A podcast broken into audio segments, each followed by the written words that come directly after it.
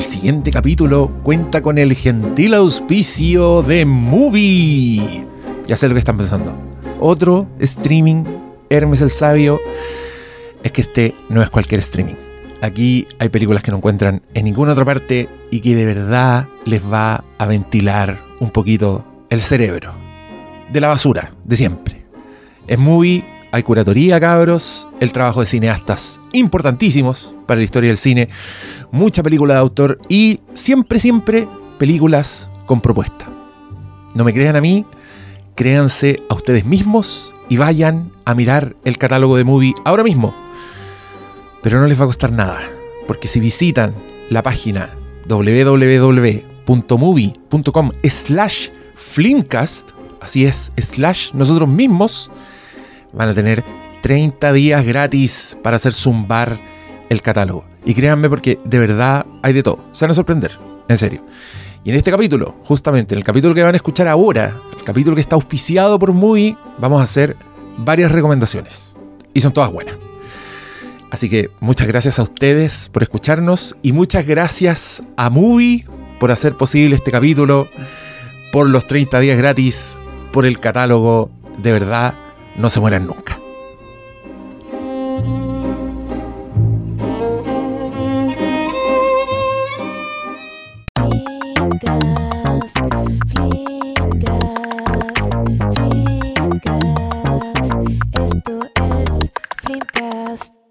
Cinturón Lo de están Villa. Falsa, Él era ¿eh? una camisa, A misa lisa. una camisa lisa, Polo. de, no de esa slim fit, Sí, sí. ¿Cómo odio esa weá? Yo lo recuerdo, yo sé Igual que es era- de guatón, pero, pero puta que me cargan. La versión realista de Nick Riviera, igual un poco. sí. Hola, doctor. ay, Nick. Hello, doc. Hello, everybody. No hay una escena en español, no. Hola a todo el mundo. Hola, doctor Nick.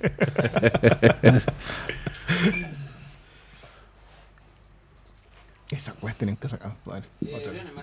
Sí, ya. Un aplauso. Oye, el aplauso, bueno, weón. Los mosquitos quedaron así con estrés postraumático. clatazo. Está, es- es- está acostumbrado a hacer esa weá a las vacas. En la cola le hacía esa Oye, weá el eso- sur. Lo peor es que puede inventar cualquier lugar. Lo que sea, y da lo mismo Nadie porque- buscar el rigor. ¿Es ciudad, todos mentira? van a creerlo. ¿Es mentira? No es mentira. Sí, pero es como, es como ciencia ficción. La wea En el lo fondo, vemos. sí. Ciencia. ¡Uy, uy! Se vuela con campo Oh. magnético. eh. Como cuando tienes que ir a domar a las vacas. Claro, por supuesto. A, do- a do- a domar los toros para convertirlo en buey. Exacto. Con el péndulo de lapislázuli. Igual, igual con esa podía engrupirse. No, y esto, no, esto con esto yo domaba toro. Oigan, bienvenidos sean a este capítulo especialísimo que como ven está alto en jugo. Hay que ponerle al tiro los sellos. ¿Jugo? ¿Alguien dijo jugo? Sí, ya estamos. No, ¿Alguien pero dijo mira, si está- jugo? Si está, con agüita, está White Lotus. Sí, Ya dijimos que estaba White Lotus. Les queremos dar las gracias a todo el mundo porque ustedes saben desde que el Flimcast terminó que todos nuestros capítulos han sido ocasiones especiales, Claro. han sido un- una reunión, como un, un reunion concert. sí. Un Eso, concilio. un concilio, claro, una, una weá Un TV special. una weá excepcional.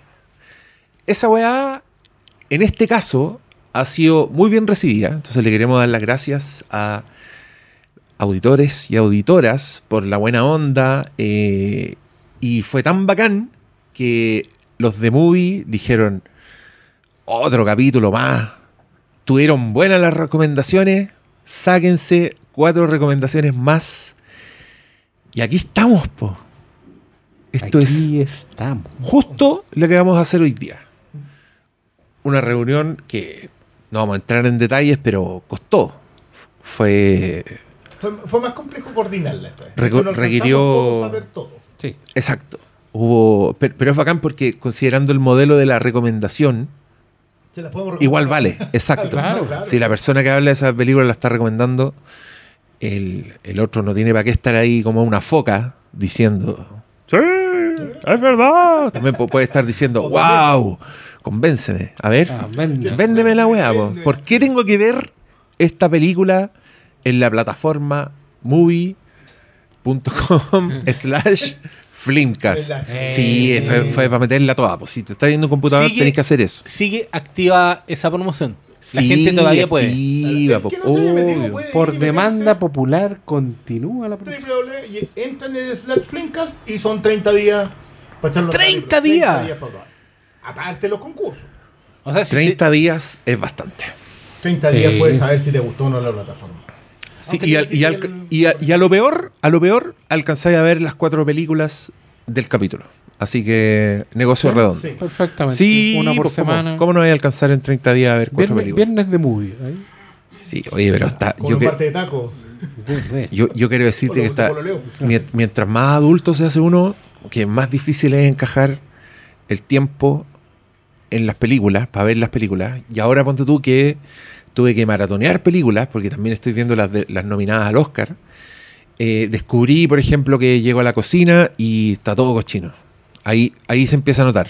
Como pongo atención a las películas y algo en alguna otra parte se empieza a a la desmoronar. higiene, a la limpieza, no.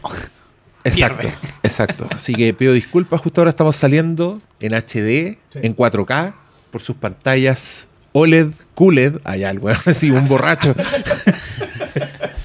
ahora que nos está viendo en 3D, en 4DX, les pido disculpas si es que se ven motas de polvo en alguna parte. Eh, yo soy una persona, no, no importa Roger Dickens, soñar es gratis. Sí. Soñar es Se puede gratis. escalar. Se puede Igual hay escalar. que decir que los memes 1080 se ven bien, ¿eh? Un rayo interno. escuchado nomás. No, no lo, no lo he podido ver. eh, No lo he podido ver. eh, Aunque igual quiero ver la que tú comentaste en el de Tar. ¿Cuál? Que dijiste que justo se vea uno de los panelistas dormitando. Ah, sí, tienes que, tienes que buscarlo. Tienes que buscarlo ya. Pero Sí. obviamente en, lo último, en la última media hora. No sé, yo no, yo no estaría tan seguro. Porque, porque el, el orden de las películas Sí. puede provocar... Eh, Yo, yo quiero decir que Malo recomendó PIF en el caos de Don Darren Aronofsky y en la semana supimos que vuelven los derechos a Aronofsky. 25 años. Puta que me sentí viejo con eso. Sí, pues, pero si Pi es más vieja que... Eh, blanco y negro. Ah. Imagínate, pues, weón. Todavía no se inventaba No, Bueno. no. el cine a color. Debo, debo decir lo que yo tenía fuente. Ah, Mis amigos de, de Variety, colega de marca. un colega. un colega de Variety.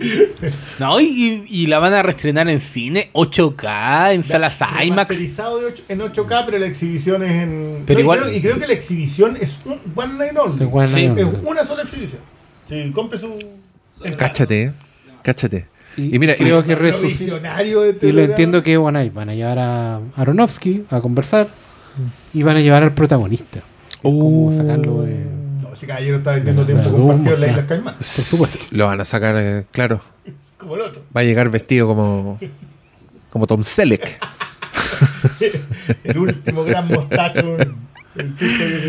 Ah, oye, como ven, dijimos ya alto en jugo, con, con permiso del, del doctor Malo. Yo les quería proponer, pero no sé, esto es completamente improvisado. Antes seguimos el orden cronológico de, la, de las cuatro recomendaciones, programa de las cuatro películas que encontraríamos en Movie. ¿Lo hacemos así de nuevo o ahora hablamos en el orden que se nos canten las pelotas? Hoy día podría ser orden eh, por abecedario. no sé qué, si puede ser por cualquier orden. Ver, Orden espera, alfabético. que- ¿De qué? ¿Del título de la película o de las La personas? película, El título original, traducido, traducido a la plataforma. Nerds o- o por director, que- porque que director es lo único que- alfabético, de los directores, también eso es bueno. alfabético. Ya, listo. Alfabético los Ese, directores. ese, digámoslo al tiro, ese es el orden fílmico. de el la orden gente cuando va al local se pregunta, el local este donde venden películas, ¿no? ¿Cómo tiene ordenada esta cosa? Y uno dice, por director. Y te vienen con cara de, ¿what? ¿Cómo es eso? ¿Quiere que se la ordene por género? Ya, de- defíname Mars Attack, ¿dónde la pongo? ¿Ah? ¿Quiere que se la ordene por título? ¿Cuál? ¿La versión latina? ¿La versión americana?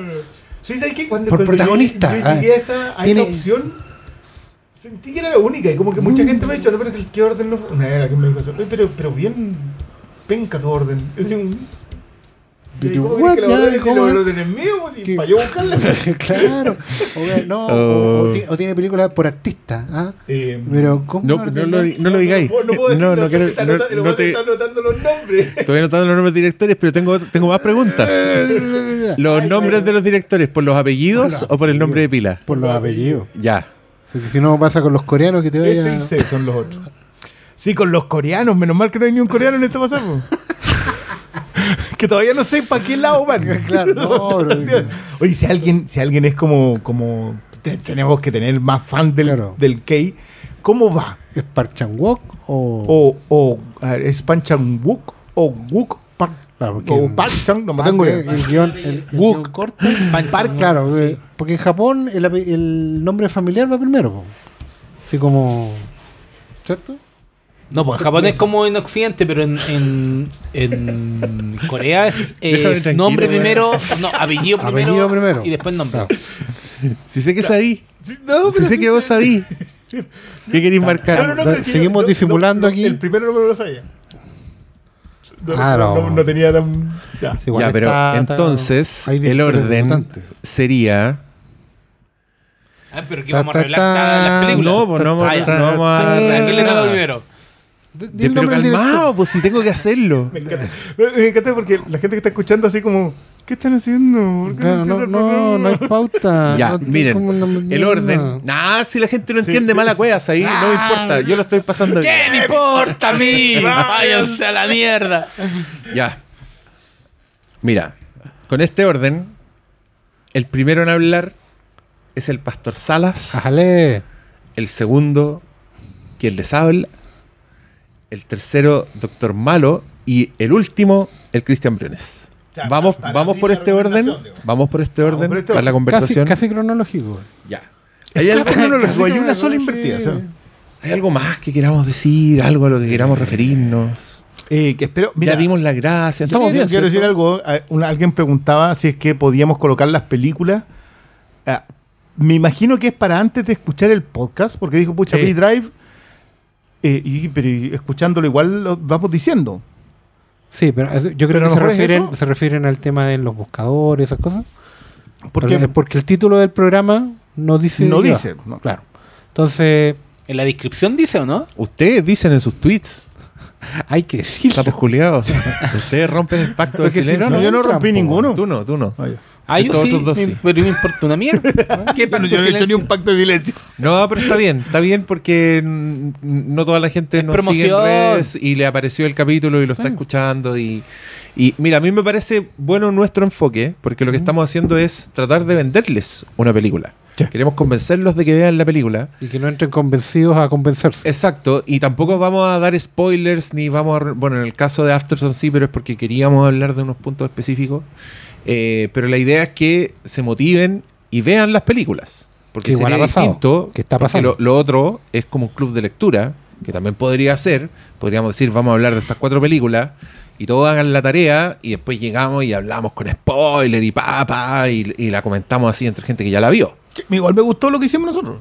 Yo, yo no, no suelo decir eso, yo soy o bien sea, es que flojo más pa- encima, soy bien por algo, por algo, y creo que la primera pregunta siempre, ¿por qué elegiste esa película? Sí. sí. ¿Cachai? No, es- no es al azar, porque es bien fácil O sea, y llegar y la pillar la primera película así en el. No, nos da. Yo me vi el trabajo de ver qué había en, la- en el catálogo y esta me tinca hablar, ¿cachai? Aparte, aparte que igual, digamos, en, en esta pasada tiramos cosillas, algunas, algunas bien añejas, pero que teníamos deuda. Acá hay una, hay una por lo menos que dijimos alguna vez, oh, esa podría-", y la habíamos dejado pendiente, y quiero agradecerle a quien la eligió. Pues no voy a decirlo, porque Mantenemos el pacto. Ah, cuánto, cuánto no es que mantengamos el pacto. Pero si durante el programa es fácil, po. Si, yo, si uno la caga le ponemos un pito nomás, ya se hizo. Ah, ya. Sí. Pito. Hasta que, hasta que- bueno, pero hasta que revelemos que yo estoy cachando ya, queremos hablar, porque ahora que sabemos, ahora que yo sé a quién le toca primero, yo quiero empezar luego a hablar ¿Por qué de esa película. Exacto, yo quiero lanzarme. Así que vamos nomás con la primera Vamos, película. vamos. Ya. Vamos, yo tuve. eh, estuve en una disyuntiva de unas dos horas.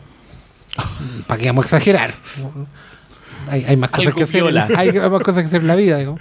No, tenía como tres títulos en- en- del catálogo. Eh, pero no quería repetirme en el personaje necesariamente. Es decir, ya llegó otra vez con una película del año de la corneta en blanco y negro. ¿Cachai? Y dije, vamos a ir a buscar, vamos a ir a buscar algo que no sea sandía calada tampoco.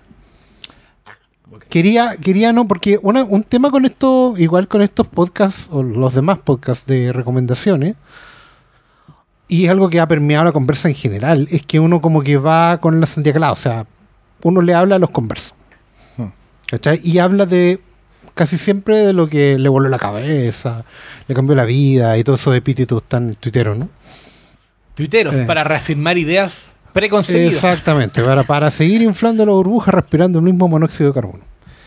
Entonces, encontré en el catálogo de Movie una película de los años 80 que en su momento igual fue divisiva dentro del género, una película de género.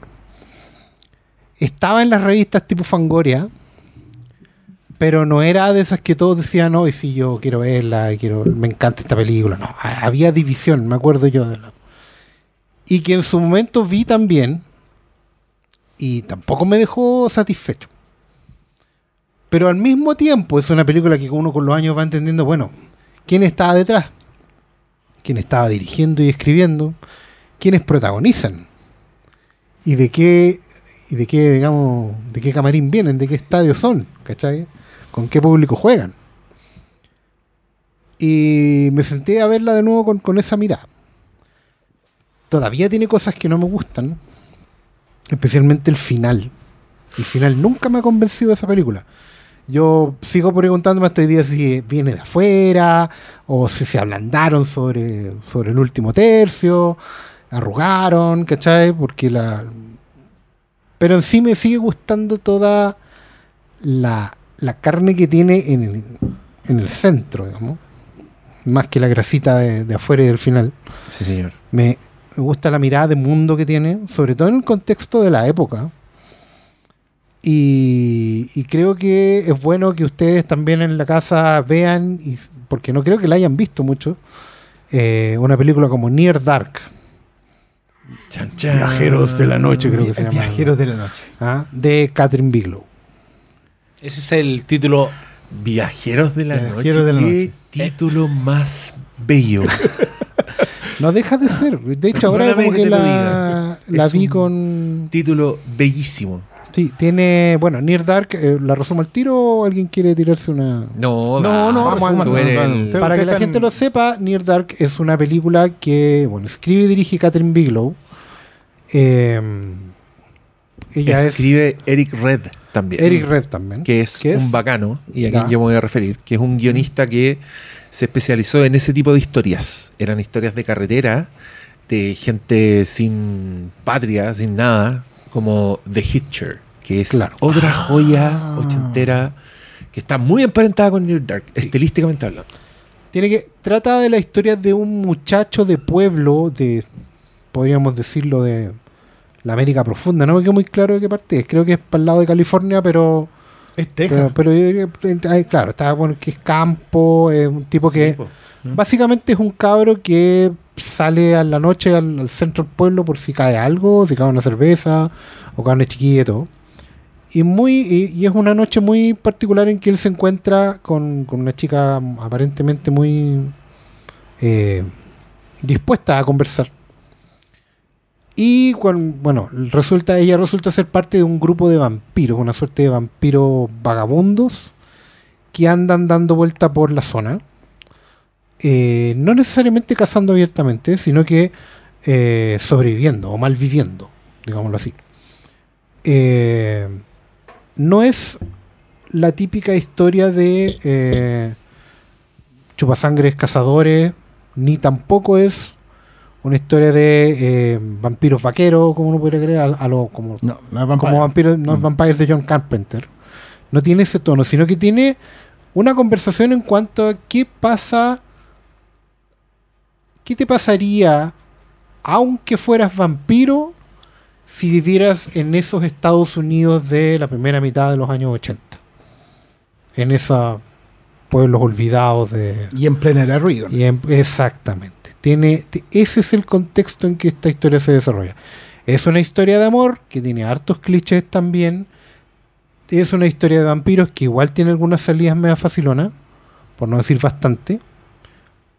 Pero creo que más que en el trayecto completo tiene unos grandes momentos de...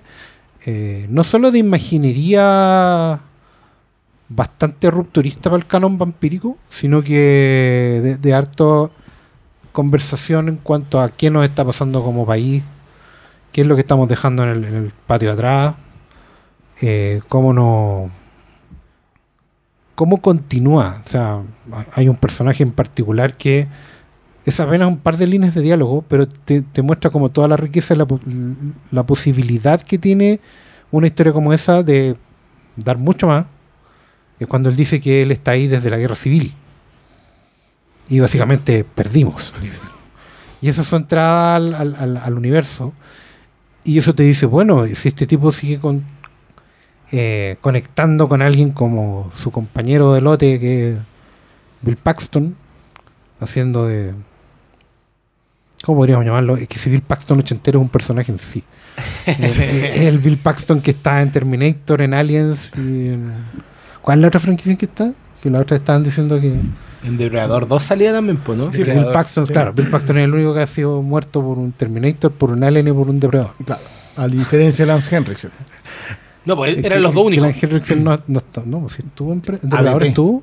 Pero Ah. No, no a Lance Henriksen no lo mata un Terminator. No. A Lance Henriksen no lo mata un Terminator. Toda la razón. Ah, no me acuerdo, pero te creo. La he visto más veces que yo. Pero eso, yo insisto, Oh, es una sí, película que no me la. En la masacre de los Pacos, Sí, pues cuando entran sale ahí- vivo o muere. Muere en cámara. Mueren- no sé si muere en cámara. Es que eso lo. Mm, Perdón, yo sé que deberíamos tener más respeto con Terminator, pero. pero Pero es que ya son. Uno asume que pasó Bueno, la ahora. pero- Y lo Pero matado- digamos que son lo los han dos. matado, Lo han matado a Alien y lo han matado depredadores en Alien vs Depredador. tratamos no de hablar de eso, pero, Pero, pero hay que hacerlo. califica. po. Sí, sí pues. Pero el, el detalle acá es justamente el. Y quizás lo que uno lo, lo lleva a. Es que sale Lance Henriksen, sale Bill Paxton y sale Doña. Jeanette Goldstein. Muchas gracias. Vázquez. También conocida como Vázquez. Y que también No, salía en sí, mira, para mí esa weá es el elefante en la habitación sobre ¿Cómo- Near Dark. Sí. Porque ese casting es absolutamente dueño de nuestros corazones. Es una weá que a- es un grupete que asociamos a James Cameron. Es la troupe de James Cameron. Eh, entendemos por qué Catherine Bigelow terminó enamorada de James Cameron, porque hay unas sensibilidades muy comunes. Ellos dos se casaron. Él le produjo Punto de Quiebre, le escribió Días Extraños y se la produjo también. Y creo que esa, esa weá que los llevó como a unirse naturalmente tiene completamente este germen, creo yo, aquí, como Mm. en, en el tipo de, de- de estética. Cuando la relación con los camiones, ¿cachai? Como tiene un montón de weas, la, la secuencia del bar eh, de los motoqueros es muy igual a un Terminator frente a los motoqueros y de hecho creo que el- uno de los actores también sale en Terminator 2 en la misma situación. En, cuando llega Schwarzenegger a la wea A pedir la ropa. a pedir la ropa. Es uno de esos motoqueros en las dos weas. A ese weón lo mató un Terminator y lo mató un vampiro. Fue escalando. Ah, también debería estar en el ranking. El- sí, un vampiro debería estar en el ranking. Pero dicho ello, eh, se puede sacar mucho más. O sea, este es como el plus, creo yo. Es, yo me acuerdo cuando yo vi esta película, la vi por eso. La vi porque eran estas personas juntas. ¿Y la viste ya en los 90 en video? Yo- la vi en los creo que la vi 90 en video, apareció y se llamaba Cuando cae la oscuridad. Cuando cae la oscuridad. Así se llamaba en, en mi videoclub. Y era una película Ya. muy oscura. Era de esas ediciones que salían en VHS que se El- veían mal. Transeuropa. Y... Viejos culiados. No, y este otro, sí, sí, sí, el Es que vampiro era- joven. o era esa, o podría haber sido L. Catel. O, o no, pero es que No, el No, Ecatel el tenía Ecatel igual mejor tenía calidad. consistencia. O- sí. onda, te voy a dar el, el Ecatel trabajaba con cintas ACFA. Oh. No, pero puede ser una Transeuropa o una Transeuropa pirateada. Pirateada. Eso es más oscuro. ¿Qué es esa Oye, pero ahora estamos para History Channel. Ya. Que nos Muy, traiga- muy que va a decir, oye, pero. Voy a traer a mi experto, Rick. Arqueología. ¿No? ¿Y te acordáis que había un sello que era el que sacaba todas las películas canon? No me acuerdo cómo se llama. No era Trans Europa, pero también era como de. Tú sabías que esas eran las películas de 3 por lucas, 48 horas. Porque no salían tan bien y eran como las baratas. Pero está entrada en esa categoría. Sí, po. Yo la arrendaba en. Es que igual la- igual- Porque, de porque- 3 por porque lucas. una de mis, de mis piezas de conversación sobre Near Dark es. ¿Es B ochentera? Puta, es que, ¿sabéis qué? Yo te voy a decir una cosa. Yo estoy casi seguro, puede que sea un recuerdo falso, un recuerdo implantado, pero esto eran ya, Mandela. eran ya de la época en que aparecía en VHS una weá más bien corneta, pero con un link con alguna Sí. película más actual, y la weá aparecía en los videoclubs, y estoy muy seguro de, de ver que esta película Sí. decía Lance Henriksen de Aliens Sí, y Terminator 2, no, de, ¿en qué otra? De Aliens, ¿en qué otra weá y- está? Terminator. Y Terminator, en la 1. Terminator. Y, y Bill Paxton, Aliens, Mentiras Verdaderas, ¿cachai? Era como ya, ya. un momento en que uno hacía esa wea. Ese recuerdo tengo en la cabeza. Puede que sea falso. O puede No, que lo haya visto después, no sé. Pero, pero yo la vi así. La vi como por esa wea. Y me encontré con una historia de vampiros. Que también es, digámoslo, del glorioso año 1987. Donde también se estrenó The Lost Boys. Película de vampiros de hecho, es su contraparte. con la que se hace un paralelo bien claro. Sí, si esta otra que- también es una banda de vampiros y hay una, Una- niña una que seduce a un claro. weón de otro lado que queda como en el punto medio y los termina combatiendo. Claro. Pero, pero hay mucha. Hay, hay como muchas distancias. Yo creo que ahora en perspectiva. Claro, en ese tiempo era como una era la oscura y la otra era la livianita. la- una era la rockera y la otra era la popera. Pero hoy día con las distancias eh, tienen muchas más distancias. O sea, la idea de la ausencia de familia que tienen los vampiros acá es, es bien salvaje. Lo, de la- lo del cabro chico El Es- cabro chico es brutal. es muy, y es triste, y es trágico, como que cuando tratáis de ponerte en el punto de vista de alguien, nunca va a crecer, porque lo convirtieron eh, para tener una familia, po. Y tenía, el, y tenía el hermano mayor rebelde, y tenía la, ni- la quinceañera, que que no es quinceañera, obviamente, pero, pero se entiende el... O sea, La, está, está la- armando una familia. y- la Sweetheart. Claro, la sweetheart, Mm. que te trae el pololo a la casa, y, y tenemos que Y que, y que tienen que aceptarlo. Tienen que, tener ver si es aceptarlo, digno. Claro, y viene. Claro, yo, yo también concuerdo con, con, con Oscar a propósito del cierre en esta película. El cierre de esta película igual es como, como que levantáis la ceja. ¿Qué estoy haciendo? Es súper raro. Tiene como un final falso. Claro. Porque lo, lo tiene y tú miráis, "Uy, quedan 20 minutos. Vendrá un, un final horrible, así que estáis preparados porque tiene, tiene como ese, ese llano de, tran- de, de ojo de tormenta sobre los últimos 20 minutos. Pero ahí A mí- se a mí sacan me- A mí me una. encanta esa No, no, o sea, no, No, digo a- que no, raro, a pero, a pero me encanta la pausa hacia un final. se predi- pero, predispone en a un una weá que no cierre- era. No sé si era eso. ¿Cachai? O sea, Es a, mí, raro a el mí- a final. mí me gusta la, la cuestión en la carretera. A mí, esa, a mí esa cosa me gusta mucho. Lo que no, El, el combate final. el combate, el combate final en la carretera, que es como, es como el desenlace después de, de hasta donde estaba. No, yo, yo me Sí, refiero más al, al, en al, la al- chiquilla. al- al resultado. Pero el epílogo, en El verdad. epílogo, como- sí. Claro. Sí. Pero, Sí. sí, pero, pero lo que decía Oscar a propósito que esto es una historia de chico conoce chica. Y el conflicto es que el papá es vampiro. Y que la chica también, digo. Mm. Eh, igual es un muy buen conflicto. Yo a mí en ese sentido, y creo que es, es raro hoy día, de nuevo, esta es una película que yo me repetía ahora, pero que no la había visto hace demasiado tiempo como para mencionarlo. Claro. Aquí una película que de partida para mí no era de las que tenía más eh, circulación. No era generación perdida que lo encontráis en todos lados. Claro. Claro. Eh, esta película ya la vi en un cambio de casa y lo encontré en el videoclub. Oh, al fin, ¿cachai? Pero para mí no era una película que fuera fácil de pillar como en videoclubs en esa época. Pre-streaming, pre-todo. Eh, no, para mí no era fácil de pillar esta película. No, estamos hablando, este es del 86 o 87. 87. Sí, Sí, 87. pero en los 90, cuando ya había... Claro, porque, que nosotros consideramos, casi siempre nosotros lo decimos, la- las películas que no eran top, incluso las que eran top, igual llegaban un año después. Las que no eran top llegaban cuatro, cinco, siete años después. Yo siempre hago el chiste de los famosos No, making of pero de no la era Camp, tanto. Sí. No era tanto. ¿Cómo? No llegaban al cine. Entonces, para esperarla en videoclub siempre el 92, 93. Pero siete años mucho, encuentro. Es que se daba- año entre el 87 No, y el es que mira, 90. yo me acuerdo que como la- las weas que, no, que definitivamente no llegaban y después tenían que aparecer en alguna wea, eh, según la- mi experiencia con Fangoria, era de dos años. Porque Ya, eh, la Fangoria venía un año atrasada de España. y venía hablando de la película Un que estaban haciendo el año anterior. Ya, ¿Ya? Y cuando llegaba esa weá, aparecía, weón, en el videoclub la película de la que estaban hablando en la La revista Fangoria. Fangoria. Y era emocionante. A mí, a mí me pasó esa weá con Brain Dead. No lo podía creer, la de Peter Jackson. Ah, sí, porque conversamos Yo- a propósito del- leías de ese esa weá que era una demencia, gore, así, todas las fotos de Fangoria eran increíbles. Y en el videoclub hay una weá.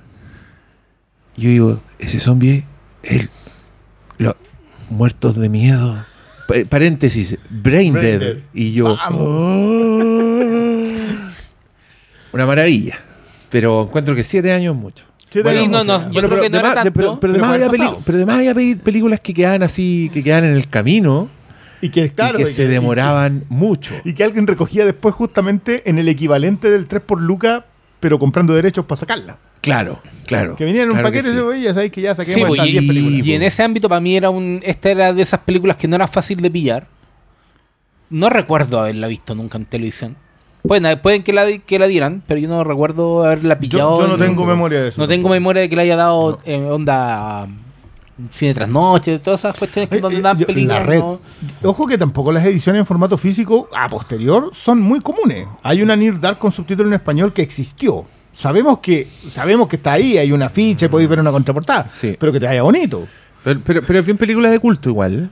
Es que ahí es donde justo quería llegar, Mm. que con el tiempo, más allá de que bueno el rescate de cualquier streaming, no solamente Claro. el que nos está colocando acá, pero cualquier streaming, que bueno el rescate de este tipo de películas que no hay acceso. Porque hoy día no existen los videoclubs, no hay un acceso que tú digas, ah, en, en la- en- en el mismo coleccionismo en formato físico, no es una película simple de conseguir. Entonces, qué bueno que podáis ir y decir, ¿sabes qué voy a ver esta? No, y yo no- De hecho, no, es, una de las no, razones una- que te diría que fue como, ya, ¿sabéis que no vayamos tan con la sandía calada? Ocupemos este cupo este en este programa y vamos a tirar una película que probablemente también eh, solo podamos encontrar acá con subtítulos en español. Sí, en este momento sí. Claro, porque probablemente esto está en unas ediciones de, de sellos boutique de colección. No, ya, ya, se- ya fue para allá. Pero, pero Factory y esas existió cosas. Claro, pero no, no nos vamos a encontrar así. Además, la copia está en bastante buena calidad, que decirlo. Es una película, como decía el Diego, oscura, que tiene harto, hart- mucha toma de noche por razones obvias, pero también por razones de presupuesto. Y creo que también eso la emparenta de una manera media bastarda, pero muy eh, interesante para la conversa, con mucho del terror que se está haciendo hoy día. Hay mucho de en esta película de a lo mejor no tener tanto presupuesto para la acción. O sea, no hay así litros y litros de sangre dando vuelta en, en galones y prostéticos. Eh, No pero, hay ah, nada no, pero hay, hay tensión erótica entre algunos personajes. Sí. Eh, hay también eh, crueldad, hay, hay mucha mucho calvario interno en todos los personajes.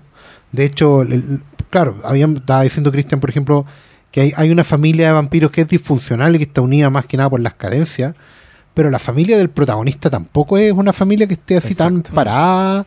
Eh, él vive con su papá, que es veterinario de, de, de- de vaquero, ¿cachai? Eh, Tiene un rancho, una cosa así.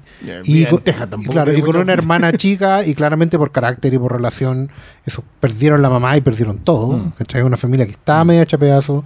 Y este cabro está en un momento crítico porque en el fondo está a punto de perderse.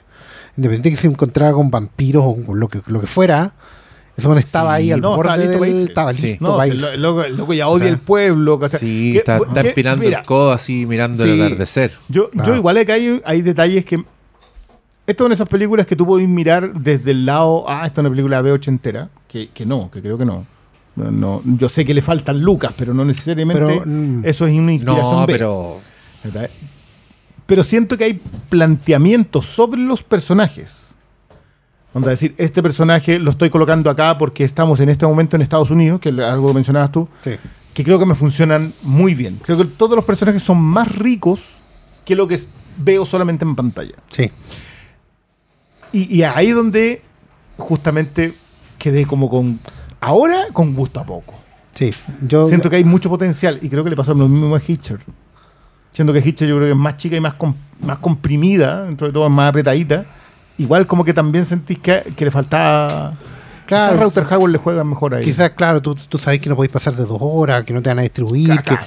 que tenías que revelar en ese tiempo, digámoslo, que en ese tiempo las películas se hacían en, en film y el revelado era pasarte de tres rollos, cuatro rollos, era un tema. Sí, no, sí, la plata. Y metía y tijera nomás, ¿cachai? Eh, pero sí, sabes que ahora, actualmente, sobre todo, que se ha dado mucho por tomar películas antiguas y hacerlas serie, Mm. supuestamente en un afán de, de darle más profundidad a la historia, toda la cosa.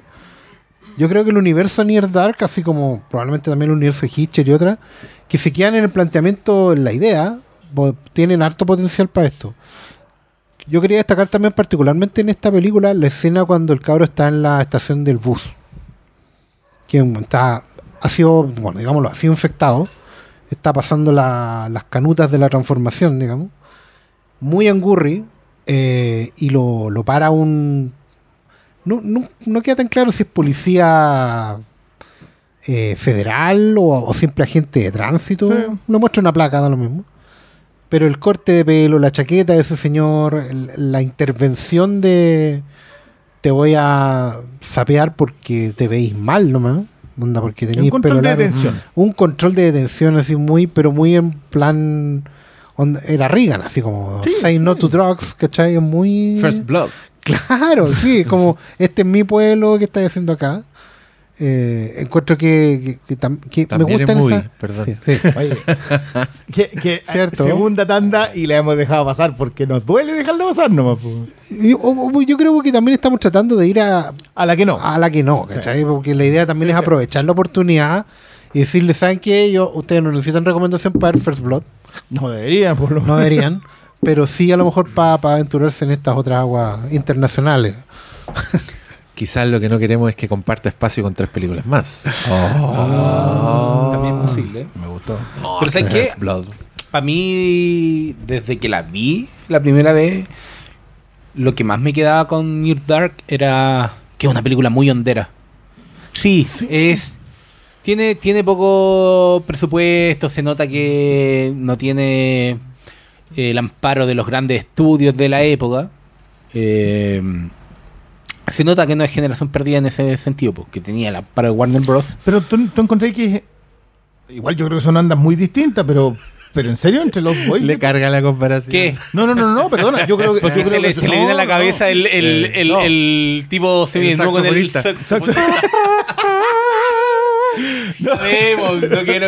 No, no, no, perdón. Yo, No, creo, yo creo que la comparación es obligatoria. Claro, pero yo voy más por la No, yo- yo vuelvo a porque- decir, no, no, es que yo, lo encuentro fascinante. Yo lo encuentro fascinante porque son dos películas que están, pero bueno, en polos opuestos. Sí, pero, por lo opuesto. pero tú podías hacer las weas beats, beat por beat, Sí. y es la misma wea. Ah, y eso es fascinante. Ya, y eso habla muy bien, más allá. Incluyendo yo- el Deus Ex Machina, quiero e- decir. E, incluyendo el Deus Ex Machina.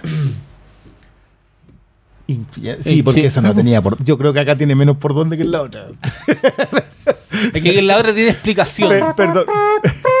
Esto también, técnicamente también tiene estable- tiene- establecen una explicación. Sí, Te muestran pero- que ellos son maestros del procedimiento. Pero, pero lo, a lo que iba es que aún no teniendo el, el presupuesto de esas otras películas, eh, el lente capta una onda que, que va obviamente en, en- en la caracterización de los personajes. Los vampiros, esa secta es, es muy hondera. Pero que también en, lo- en los terrenos en los que se mueven. La secuencia del... Ahí en el sucucho de mala muerte, En el bar. Obviamente el, el- el- el golpe que todos siempre recuerdan, porque tiene mucha onda esa, esa secuencia. Pero- pero es que y tiene sin que- la necesidad de cargarse eh, con la sangre, ¿cachai? Igual tiene sangre, pero no no no se no mete la, la chala a fondo en, en términos de gore, ¿cachai? Pero, pero igual esa es una conversa que hemos tenido, que, que el Diego acotaba muy bien, que no necesariamente la violencia, mientras más real se ve, mm, más te pega. O sea, muchas veces, no sé, por lo- en Green Room, un machetazo es más doloroso que... sí, no sé, pero voy a Esa- menc- voy la, a- la raja de la guagua. iba a decir, iba a decir motosierras, pero Sí. Hay, hay, hay Sí, hartas, sí. Pero, pero no, no, no Sí, quería. pero en, en términos de terror siempre se asocia el exceso en ese sentido. Pues claro, ¿cachai? Claro, Mm. que va por otra vía y uno entiende que el realismo el- Pero, acá pega el golpe. pero a mí la Sí, escena sí, del sí, bar sí. se me hace muy real. Yo creo que una, una pandilla. No, porque es esta- porque el- la idea de es- esto es una pandilla que quiere ser una familia. Posiblemente porque una pandilla siempre quiere ser una familia. Tiene un modo Por- operandi también que, claro, desde, pero que la- desde el comienzo se nota. Pero yo quiero decir, es una pandilla de criminales, Sí, de psicópatas. Porque, porque la, la diferencia entre esas dos películas en realidad está en el lugar del mundo donde se paran. Porque en el fondo, Los Boys, dentro de todo, es una película de playa. ¿Cachai? Es una película de veraneo. Esa es- Del lugar no- del eso- mundo geográficamente sí, hablando. eso podría haber sucedido no, en el Quisco. no, espérate, y socialmente hablando también, porque No, no, es que es, es am- un ambiente am- como de verano, claro, es una Mm. cuestión como que de pausa de la realidad. ¿Cachai? Estamos de vacaciones, estamos arrancando a un lugar distinto donde hacemos pausa, ¿cachai? Donde paramos un rato y, y estamos, entramos todos en onda playa. Y la onda playa es eso, es desconectarse un poquito, relajarse, ¿cachai? Desde los amores de verano hasta las vacaciones mismas, cuando ya soy más viejo. Hasta el Y- que y se cree va- Jim y- Morrison. Y te vaya a jubilar allá, claro. Pero los vampiros están en esa parada, los, los adolescentes están en esa parada, los, los cazavampiros están en esa parada. En cambio, en Near Dark, la parada es, eh, geográfica y social, porque es desde la miseria, po. Estos weones esencialmente se queman porque, eh, o sea, se queman, claro, por- porque salen al sol y todo eso, pero se queman porque no tienen una cueva donde ocultarse, porque no pueden suspender la realidad. O sea, los vampiros de los boys eh, se van a una cueva en la playa que es completamente inverosímil. No hay manera de que tú no sepas que hay una cueva enorme La- la de los como una catedral. Exacto, yo creo. No, pero, pero, pero me entienden para dónde voy, ¿cachai? Como que hay una suspensión de la realidad que es parte de las reglas del juego. Pero aquí las reglas del juego, como desde el guionismo, son pongamos estos hueones en, en la miseria. En la miseria que vive la Mm. gente real. O sea, estos hueones no tenían que quemar su, su, sus autos, ¿cachai? Sus casas Tienen que estar rodantes. cambiando Tienen constantemente. que estar cambiando sí, pues, constantemente se porque los moteluchos. eh, saben que No, llegan y- los y pagos, porque- nos van a, no, nos y van a porque cagar viví en un lugar en donde todos tienen armas. y, también. donde- y de hecho, donde el, el error es que dejaste a uno vivo. ¿cachai? Claro, Eh, eh, eh, esa es la, las reglas del juego son básicamente eh, mendigarle al mundo todo lo que puedas y en todos los niveles. po. Si finalmente uno, uno dice, oye, pero ¿por qué quemaron la casa rodante si estaba todo blindado, tenían espacio? Y después se andan arrancando en el auto los cazafantasmas, weón, ¿cachai? Bueno, pero que, Eh. y, y andan, y, andan con papel alusa. po, weón. La weá y uno de spray para pintar la. Claro, y, que, no, que no se compran, obviamente. Claro, porque serán vampiros, serán superpoderosos, serán honderos, pero son pobres, po, pobres como la mierda, no pueden pagar No, es que- nada. es que hay un par de detalles ahí, por eso yo te hablaba tanto del- del- de, la idea del potencial. Creo que Lance Henriksen, más allá de que su personaje te deja en claro qué es. Mm. O sea, yo vivo aquí porque yo aquí nací y me van a tener que matar con un rayo de sol, pero, pero no me voy a morir Mm. tan fácil. Perdí aquí. Perdí aquí, pues. Y aquí me quedo. Como es alguien que perdió ahí, se mantiene en un espacio geográfico. ¿Por qué diablos un vampiro se iba a quedar en un lugar que tiene 14 días de, o sea, 14 horas de sol? No, tiene- no tiene ninguna razón. Entonces, anda a vivirte a Alaska, o que, algo muy bueno, donde hay 4 horas de No, sol. Ah, vampiros nórdicos, ay. po. Entonces, No, no hay ninguna razón para quedarte en Pues si los vampiros quieren divertirse. po. Supongo, donde haya más- de- primero donde haya comida. decir tú. Sí, no, y weas para ver, pues, en vida nocturna, mínimo. Bueno, tienen vida nocturna. Por eso, pues, que por eso yo llego al tema de la pandilla. Porque a mí me gusta mucho la idea de la pandilla como familia. Sí, pues, es esa, bonita. esa- esa es. Y, y es trágica.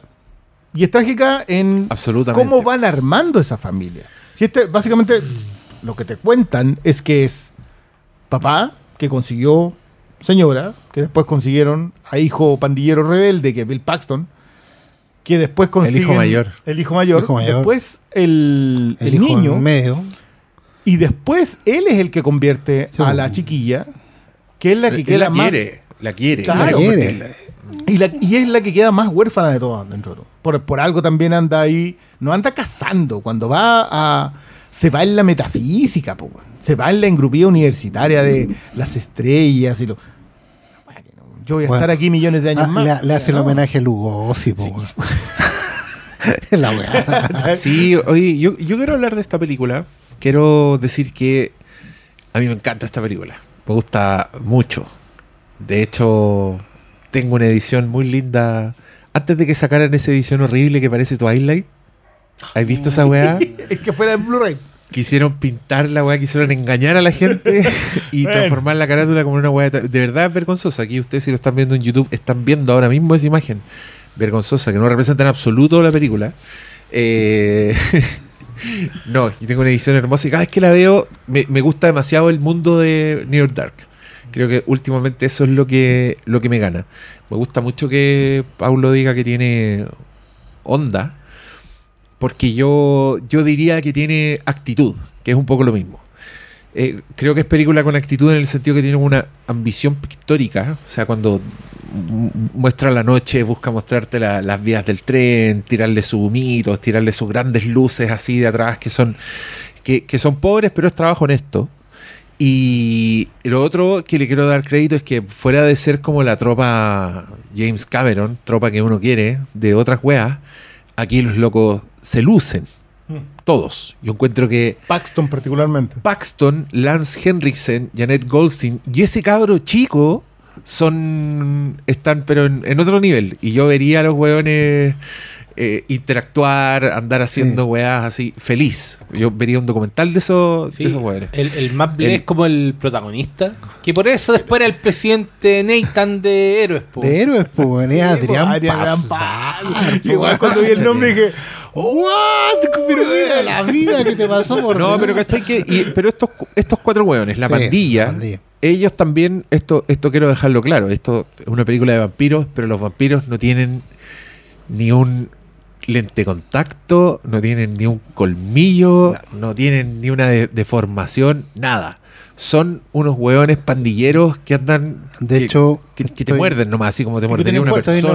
90 y- Que lucen estoy tuja. 99% seguro de que nadie dice la palabra vampiro en toda la película. no.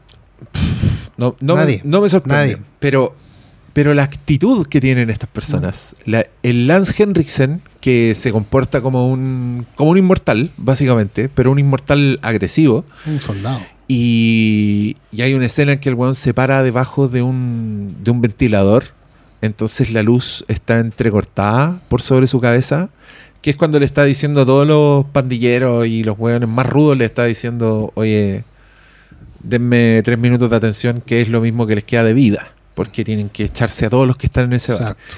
Y en esa escena hay como momentos para todos los personajes. Hay un momento en que veis como a una mesera le cortan el cuello, intentan echar la sangre como en un vaso de shop. Y mientras esa weá horrible está pasando, el pendejo está como cantando, así como mirando a su alrededor, como si no hubiera nada extraño pasando delante de él. Y toda esa secuencia a mí me hace la película. De hecho, ahí esa es como la, la secuencia en que cada uno muestra sus habilidades. Claro. Cada, cada uno de los X-Men Sí. muestra su poder. Su y, su, y su Su estilo de asesinato y su, y crueldad. Sí, y todos son malos, weón. Sí. Todos son súper malos. Es que yo, a ver, me, pa- me pasó justamente con la idea de la maldad. ¿Por qué son malvados? Porque, Porque no son sé. crueles con sus víctimas. po. Exacto. Hay un tema de la cacería, se consideran a sí mismos cazadores. Mm. Tiene que salir a cazar, si no, no pertenece a nosotros. Claro. El, el, el cabro chico, la idea de la bicicleta. Yo, yo lo primero que dije, ¿por qué andan con bicicleta, güey? Y después cuando vi la. Por eso andan con bicicleta, pues. Y era Mm. muy buena la trampa, güey. Mm. Llegaba alguien, te iba a recoger. Hasta ahí llegaste. Sí, po. Pero tú sabes que esa es una persona que, no- que es completamente una víctima. De hecho, su conversación es, es cuando entran al bar, que a mí me encantó porque mira este estercolero y como que cierran la puerta y pucha, estas son las cuestiones que me gustan a mí, en donde ningún weón que está aquí adentro vale la pena. Claro. Pero el ejercicio de crueldad que tienen es, les dan el tiempo de que se den cuenta a todos que se van a morir. Y no, y lo hacen creer que, que funciona el agua cuando el otro le, le dispara, el weón finge daño, después se caga la risa. No, y de hecho súper es una, malo. película, es una película que además es muy madura en el sentido de que quiere conversar sobre el vampirismo. ¿Cachai? Porque es una película que, no sé, pues tú puedes decir la primera media hora no pasa nada. pero conversa, como- O sea, de hecho, se, Claro, se- pero- sí, se demora harto en, Sí, en partir. en entrar como al, al, al- al show, digamos. Pero es porque también te va estableciendo, bueno, las angustias de ser un no muerto, la soledad, ¿cachai? Los anhelos, las carencias. Eh, pero también en un momento, cuando ya está en proceso el, el Nathan, el presidente Nathan, eh, ¿cómo se llama? El apellido era. Adrián Pastar. No, no se guarde. Adrián lo- Pastar se llama el actor, Adrián pero. Pastar. Pero también salían la gente. Petrelli, Petrelli. Pedre, Pedre. Nathan Petrelli. ahí está. ¿Y era hermano mayor del, del otro? Sí, bueno, el hermano pues, mayor. hermano mayor del, del, no, ¿cómo se llama ahora? El Qué gran primera temporada fue esa. Eh, de Peter Peter, Petrelli. Petrelli. Ahí, ahí salió Peter Petrelli. pues, bueno. No, mí- en realidad salió de Gilmore Girls. Vamos a ver, vamos a esta. No, empecemos con weá. Ya. yo, lo vi, yo lo vi en héroe ya. no lo vi la. Oye, pero, pero, pero hay un momento en que ella le da a entender que en el fondo la crueldad es una manera de desconectarte del proceso mismo de, de matar. Cuando le dice, pero tenéis que, tenéis que matar para sobrevivir. Y ella finalmente con las acciones le da a entender que la, ese, ese juego de crueldad es justamente para no empatizar con el otro. Que es lo que le pasa a él con el cabro que se arranca del bar. Que finalmente, al- claro, por no torturarle, por no ser cruel, por no actuar de manera cruel, llega a sentir empatía. Y esa weá es bastante novedosa en el género. Porque la crueldad, como que uno la da por sentada por el hecho de que son, Son criaturas de la criaturas de la noche y la weá, bla, bla, bla. Pero si lo, lo, lo racionalizáis, racionalizáis de esa forma, ser cruel es una manera de no sentir empatía con alguien, es como de no verlo como un igual, como alguien por el cual podríais sentir piedad o cariño o cualquier cosa. O sea, y es una, ma- Deshumanizarte. es una máxima que hoy día podéis aplicar en. Claro, te, te deshumanizas tú como criatura de la noche a través de la crueldad para nunca más empatizar con un vivo, nunca más recordarte lo que fuiste. Mm. Y esa Yo- weá yo- es yo creo que- profunda y es bastante terrible. Pero, y es una de las razones por las cuales la opción de la redención solamente está en ella. O sea, que, que- que es algo que creo que de alguna manera persigue. La mina va y captura y sigue siendo una asesina, una cazadora, pero no lo obliga. O sea, por eso, por eso te decía yo que esta es una historia de chico conoce chica y el papá es vampiro. Eh, pero ella también es más nueva, po. y, y ella, y ella también está todavía con el rollo de voy a, voy a vivir siempre. Mm. Entonces nunca voy a tener a alguien a mi lado con quien envejecer. O sea, como que lo plantea la idea de la mirada de las estrellas, yo, la estrella, la luz que nos está llegando y, y hace todo el- muy bonito, está, está lindo para, tar- para tarjeta village y todo lo que queráis, pero te funciona en el momento en que lo aterrizáis al personaje. Pero a mí la historia entre ellos dos me funciona todo el rato. Porque incluso cuando él dice, ya, perfecto, yo voy a pertenecer a esta familia por ella, que es la secuencia en el motel, eh, aun cuando él todavía no ha casado. No. O sea, él se mantiene, voy a poner esto en comillas, se mantiene inocente. Él, él, todo de el rato. lo integran porque les salvó a todos. Exacto. Lo integran porque, Mm. porque el tipo agarra el auto y lo... Sí, claro, pero Sí, que, que a todo esto, volvemos al tema de las lucas. Igual a mí me funcionan todas las secuencias de gente ardiendo. Creo que están muy bien editadas, se nota, se nota un trabajo para decir, cuando, cuando el tipo está empieza a humear, Ah, sí. esas cosas me funcionan mucho. Sí, se ven no. medio corneta, pero, Pero me están bien hechos. no, y están bien hechos. Creo que están bien, está bien hecha la animación, ¿cachai? Obviamente se ve corneta porque se Porque- ve superpuesto, pero la weá tiene, tiene Sí, no, no, artesanía no, el- detrás. El fuego del tiene- cabro chico sí es, pero tú, Sí, tú sentís que es un fuego puesto encima. no, pero, más pero un- a, a mí, pero a, a mí, a mí en ese minuto de la película todo, todo me da lo mismo. por último ya- hablando de tenía ahí un niño o un enano, perdón, gente pequeña, en una, una situación de efectos especiales compleja. O tenéis que hacerlo con animación o chao. Sí. Estamos hablando de 1987, ¿no? De... Sí, Sí, po. es que- oye, es que- ¿sabes dónde está Adrián Paslar? Y está muy bien, pero dura muy poco. En Carlitos Way. ¿En serio? Es el que lo matan a remazo. Es el padre del padre- mafioso. Sí, pues, el- uno de los... Ese es Adrián Paslar. Qué buena esa película. ¿Cuándo vamos a Eh, hablar de esa película? ¿Cuánto queráis? O sea, ¿Tú la, tú ahora. la tenías, en 4K? sí. ¿Qué no la traes para acá un día? sí, sí. ¿Qué no la traes para acá un día y ponemos ahí unos picoteos? Una función. Y el, el otro día alguien comentó en, Carlito. en- per- perdón por lo que me estoy saliendo, pero alguien comentó en, en- puso Tom Cruise se refirió a Brian De Palma en los en el SAG, cuando recibió alguna cuestión en el. Ya. Se refiere a, a, a Brian De Palma y deja el espacio para que la gente aplauda. Y dice, pero ninguno de estos bastardos se acordó en 20 segundos de Brian De Palma. Y yo pensé, pero en 20 años Brian De Palma ha dado algo para que nos acordemos de él. No. Pero tenemos Carlitos Way para llevarnos a la tumba. Sí, po. Celebremos Carlitos Way. No sé, yo habitualmente me repito lo intocable. Más de 20. Siempre está. No, no, no, para atrás. Para mí, pues, el año pasado me la vi de nuevo. No, no, no, pero Joya. perdón, yo creo que tiene.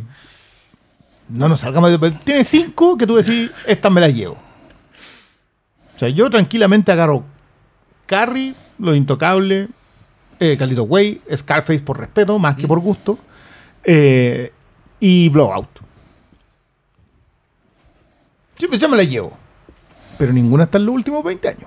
Entonces, si una generación que tiene 35 años no, No, conoce a verdad, Brian De no, es Palma, puta, lo entiendo. Sí, nosotros Ya, estamos. pero aquí, weá. te- Pero no lo estoy, lo estoy Y la- perdonando. y la ando magnánimo, trá- trátame magnánimo. Y la ¿Qué, y la historia- man? ¿Qué historia? ¿Qué Pero si obvio, pues si te gustan las películas, te metí en la weá y miráis para atrás de dónde viene todo y llegáis al Brian De Palma. Pasa una clase de Brian De Palma, a diferencia de gente como Michael Mann. Oh. ¿En Mira, serio? Tenemos un insider acá del sistema educativo y nos informa que Brian De Palma sigue siendo estudiado y no así Michael Mann. que Lo que podría. habla muy mal del sistema educativo. Lo cual y, y que puede interpretar. No, y el problema es que puede interpretarse para los dos haga, lados. haga algo, señor O Boris. sea, mira, no están, no están renovando la malla. Pero tampoco voy a renovar Pero tanto la malla. están, 10 contra- o no están contratando a un hater de Michael ¿sabes? Mann. Pero ¿sabes qué es lo peor? Es que los dos, visto desde ese punto de vista, los dos son directores del siglo pasado. Sí, completamente. Que lo mejor de su carrera es del siglo Sí. pasado. Ya, pero las weas buenas hay que, hay que celebrarlas. Nosotros mantendremos Hacemos viva estamos la hablando de una del Y 87. por- estamos No, estamos y- hablando de Catherine Bigelow, estamos hablando de New York Dark. Dale. No, por eso estamos hablando de Neil Dark. Pues, si hay el- todo, más encima, todos los viejos pueden volver a ser nuevos porque Movie Mira, mira. tra- trae una película que no está disponible de No, forma no, amplia, ¿cachai? Entonces todos los, todos los viejos siempre puede, puede volver a ser. Sí, Nuevo. vayan, O sea- yo, yo digo vayan por York Dark si les gustan los vampiros, si les Sí. gustan las weas buenas. La web bien No, dirigida. cuando tú- No, y si les gustan las cosas, y si les gustan las cosas con onda, porque esta weá de verdad tiene onda. Este, este, esto donde ustedes dicen que no pasa nada, yo encuentro que están puta, muy preparándote, porque está la banda sonora de Tangerine Dream, están todos los, los atardeceres. Entonces es una película que tú Dream, podéis ver y estar ahí, playa, viendo New York Dark, y de repente empiezan a pasar weá sangrientas, y uno dice, oh, era ¿Qué está- vampiro esta está pasando weá. Son vampiros, weá. Se, se demora en partir con. O sea, sí, parte con la idea de vampiro. Si tú entras sabiendo que esta es una película de vampiro, ¿cachai? Al tiro donde. ¿Qué creo que está pasando? Claro. Pero es bien anticlimática. no, anticlimática, no, no. Es, es bien llevándote la contra, Porque no tiene mucha plata. Los clímax como que busca la sí. espectacularidad y tiene, un- Como que- como que tiene busca una escena con un camión que es muy Terminator, con Es- Bill Paxton. Pero puta, no es tan pulenta la weá, pues si no tiene tanta plata, no. Sí. Pero la idea es sacar el mundo adelante. No, pues no, no. Yo, yo- sí, es una de esas películas con, con mucho potencial. No, yo creo que narrativamente está lo suficientemente bien resuelta. Creo que, lo- que a lo que yo iría es a. Puta, acá había muy buenas ideas que, que siento que no terminan 100% plasmadas. La idea de esta Norteamérica profunda, del, del Estados Unidos profundo, no queda finalmente completamente plasmada. A pesar de que están muy bien en lo que decías tú en la secuencia de, lo, de la estación de buses Claro. en la, en la secuencia del bar, en la secuencia de, la, de los veterinarios, de la, de, lo, de la ley. Sí. ¿Qué hace la ley? No, el cabro se fue. No volvió, no, se fue. Oigan, nos pasamos Nos a la pasamos, siguiente pasamos. recomendación. Ya. Bueno. Esperamos haberles vendido Near Dark.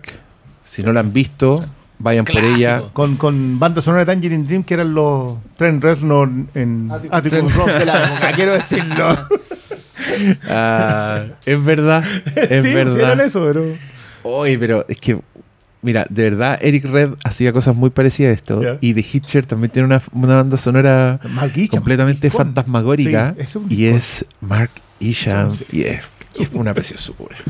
Bueno, no sé si The Hitcher está en movie, pero lo que hiciste en movie es Near Dark. Y ahora vamos a hablar de otra que también está en movie.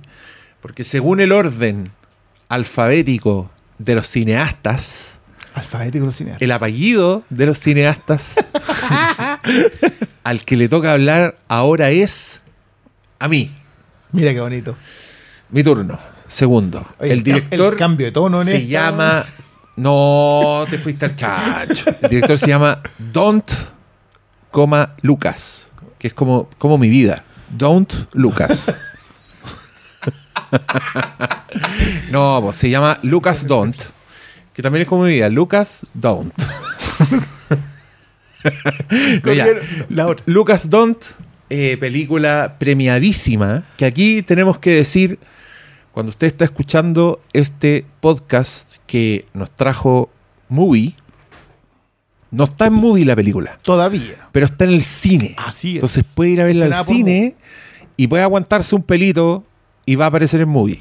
O sea, tranquilain, porque la puede ver igual. Si quiere ir al cine, vaya a verla al cine. Si no, espérese porque va a aparecer en Movie en abril.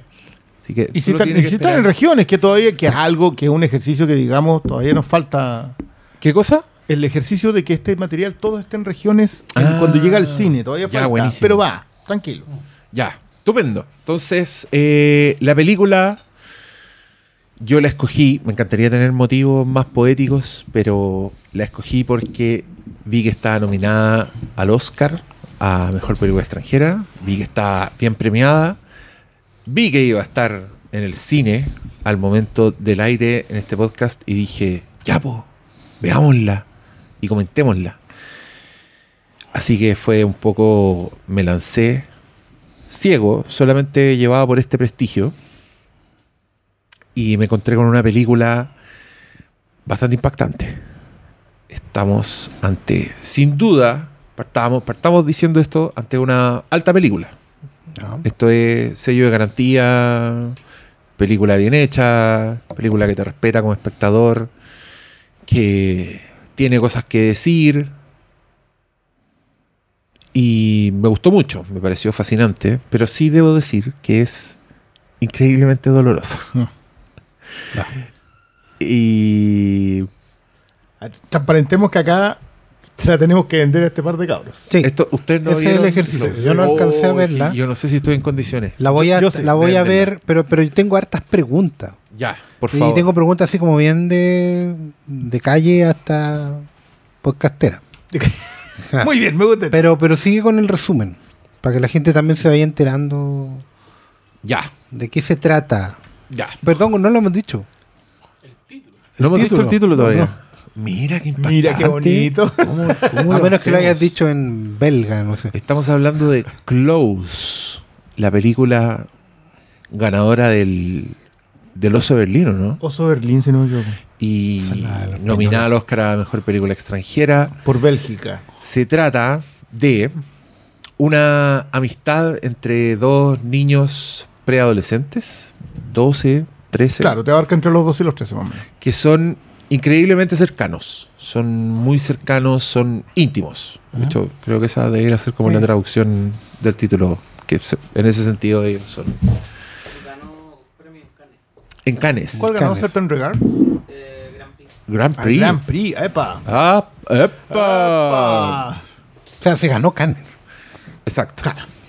Y, y tiene una, una amistad muy íntima. eh, dos niños. Uno se llama Remy y el otro se llama Remy. Remy. no recuerdo el nombre del Oye, otro. Pero espérate, deja- déjame tener abierta la página porque no, no puedo venderla con esto. Con, con- con este nivel de desinformación. Pues, sí. Otra de las grandes, Leo. grandes actuaciones infantiles de este año, que ha tenido 10 actuaciones infantiles que deberían estar nominadas en donde queráis. Quiero, quiero, quiero decir que los dos niños están muy bien, pero Leo está magnífico. Sí, mira, y, y- y tienen esta amistad, pero que, que es realmente íntima. O sea, su- sus familias se conocen, los niños pernoctan, duermen en la misma cama, son muy físicos, como que pasan abrazados, son, son de, de- andan de la mano, ¿cachai? Y estos niños llegan por primera vez a ser compañeros de colegio y de curso. Entonces, uno de los niños, Remy, ahora no sé cómo decirlo, Remy, Jaime. eh, sigue con su conducta, sigue como poniéndole la cabecita en el hombro, pero de a poco lo- los demás niños empiezan ya a hacer preguntas, los molestan, les preguntan si son, si son pareja, ¿cachai? Y esta, tipo, esta reacción de, de la sociedad niña te- resulta en que Leo, uno de ellos, ya no quiere, le empieza a bajar al, al- al- a la... Sí, sí, empieza a marcar distancia. Exacto, Porque- empieza a poner distancia, eh, le empieza a importar lo que dice la gente, como Claro. que empieza a buscar otros amigos.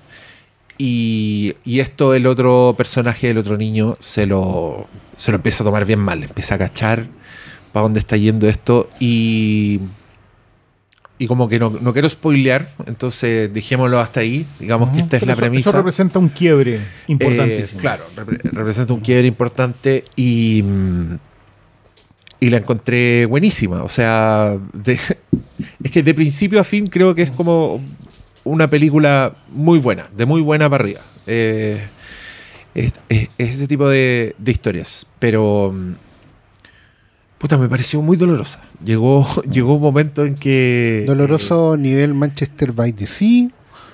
Doloroso nivel. Es que más mira, no. ah, ok, esto, esto tiene un trauma más o menos importante. Eh, en, en- el componente trauma es clave en la película. Esta película tiene dos aspectos, diría yo, puede que tenga 500 más, pero yo- hay dos aspectos que a mí me parecen muy claves. Uno es el estudio de la amistad preadolescente versus la amistad que entra en conflicto con la sociedad. Esa es una. O sea, que, que el comportamiento de dos niños, dos niñas, un niño y una niña, lo que, que niña, como que el comportamiento de la infancia, de la niñez, cambia en el momento en que se enfrenta a la definición que tiene la sociedad de cómo tienen que llevarse las personas, cómo se relacionan las personas. Ese, ese es un aspecto que creo que la película desarrolla magnífico. Eh, este, este chiquillo, Lucas Don, tiene una anterior que se llama Girl, que no sé si alguien vio acá, que también tuvo sus nominaciones por ahí, que fue bien recomendada, que era la de una chica trans que quería ser bailarina de ballet. Eh, y que no puede, porque en el momento en que pasa la adolescencia, la pubertad, el cuerpo le dice que no. Puede ser una. Esa, es- si, esta, la encontráis traumática, ni te digo esa otra. Eh, pero acá lo que hace con el trauma, con la idea de lo que te puede ocurrir cuando la sociedad definió esa amistad, creo que sí, es muy dolorosa. Ojo que esta debe ser. No, no quiero. También me, me complica spoilear, me pasa lo mismo que me No, pasó no, con pero déjala ahí, sí. que creo que está que temáticamente la pandemia tomó mucho la conversación de qué nos pasa cuando alguien que es cercano ya no está en algún punto. Lo pasa con The Bear, pasa con After Sun, pasa con esta. Eh, y creo que la segunda clave, la del trauma, es porque tú no sabes qué hacer. Yo creo que Leo, en ese sentido, logra que empatices muy rápido con él. Ent- Entiendes que eh, el dolor que él siente no es abordable. No es algo con lo que tú puedas lidiar de buenas a primeras. Creo que, aparte que está filmada, que, que esto es un, un mérito muy de directores europeos nuevos, que, que filman. Y de pronto tú estás metido en una película y como que no te hacen el corte a la escena, como que de repente termina, está, pasando algo en el colegio y después el cabro chico va caminando a la casa y como que no hay intermedio, como que está, está de repente en, un, en una escena cosechando y después está en una escena haciendo una tarea y no hay intermedio. Y que, y que me gusta mucho porque también te exige a ti como audiencia estar atento. Es una, es una de ese tipo de- El problema es que te va metiendo en una película que tú no querías estar. O sea, yo, eso, eso sí a mí me pasa. Siento que es. Que sobre todo. Yo te diría que uno puede lidiar con el primer momento del trauma. No puede lidiar con el segundo momento del trauma. Como que estoy hablando de tres cuartos de la película hacia, adelante. Tú vienes a seis de ahí. Y a mí eso me pareció fascinante porque no es un ejercicio de crueldad por parte de Don. que es algo que no pasa. Yo creo que Manchester by the Sea, por ejemplo, lo alivia con el humor. Yo, esto lo hablamos cuando hablamos con Manchester by the Sea. Manchester by the Sea tiene escenas chistosas.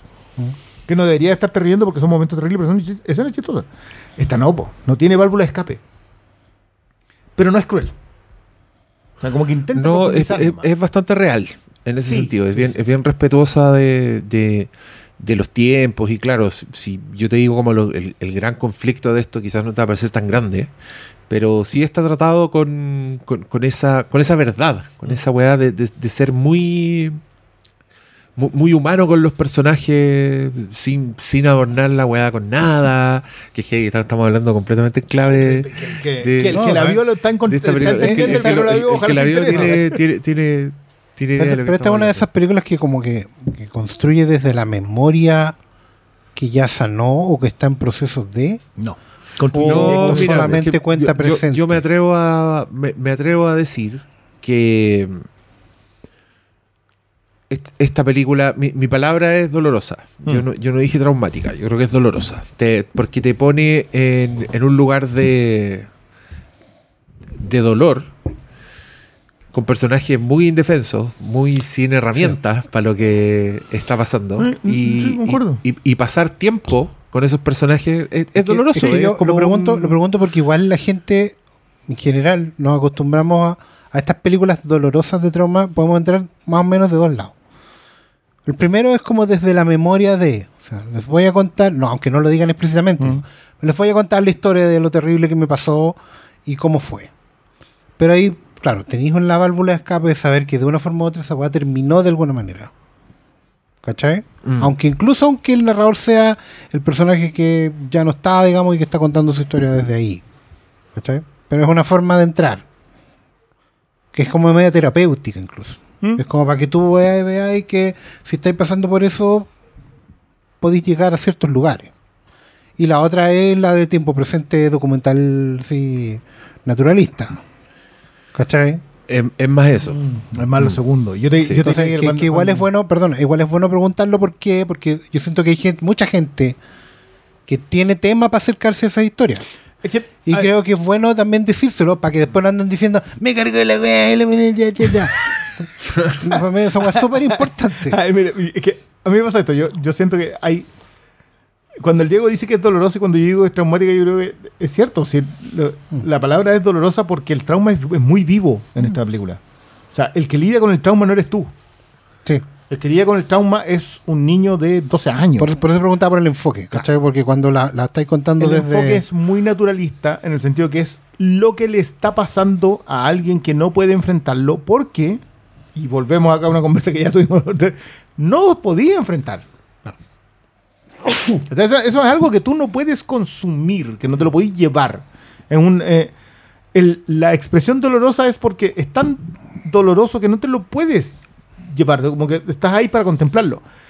Dicho eso, como la película está viva, en el sentido de que está contándote de personajes en un periodo de tiempo, no hacia el pasado, como, como tú lo decías muy bien, cuando hay una hay un aspecto terapéutico, Es que, por en ejemplo, para que la gente que está viendo y escuchando, por ejemplo, una, una que entra como terapéuticamente desde el, desde el, a contar el- algo del pasado, por ejemplo, es All Quiet on the Western Front. Porque tú estás en- Mm. tú sabes que estás viendo una historia que fue, claro, te puedes decir, no dejas de identificarte, no dejas de ser empático, No dejas de ser salvaje no dejas de ser salvaje, doloroso, de la weá, pero estás hablando de, estás viéndolo desde afuera, por así Mm. No, no, en no, cambio, hay otras películas acá- que son que son naturalistas, en el sentido que te meten ahí adentro. Y por eso yo, eh, para mí es importante preguntarlo.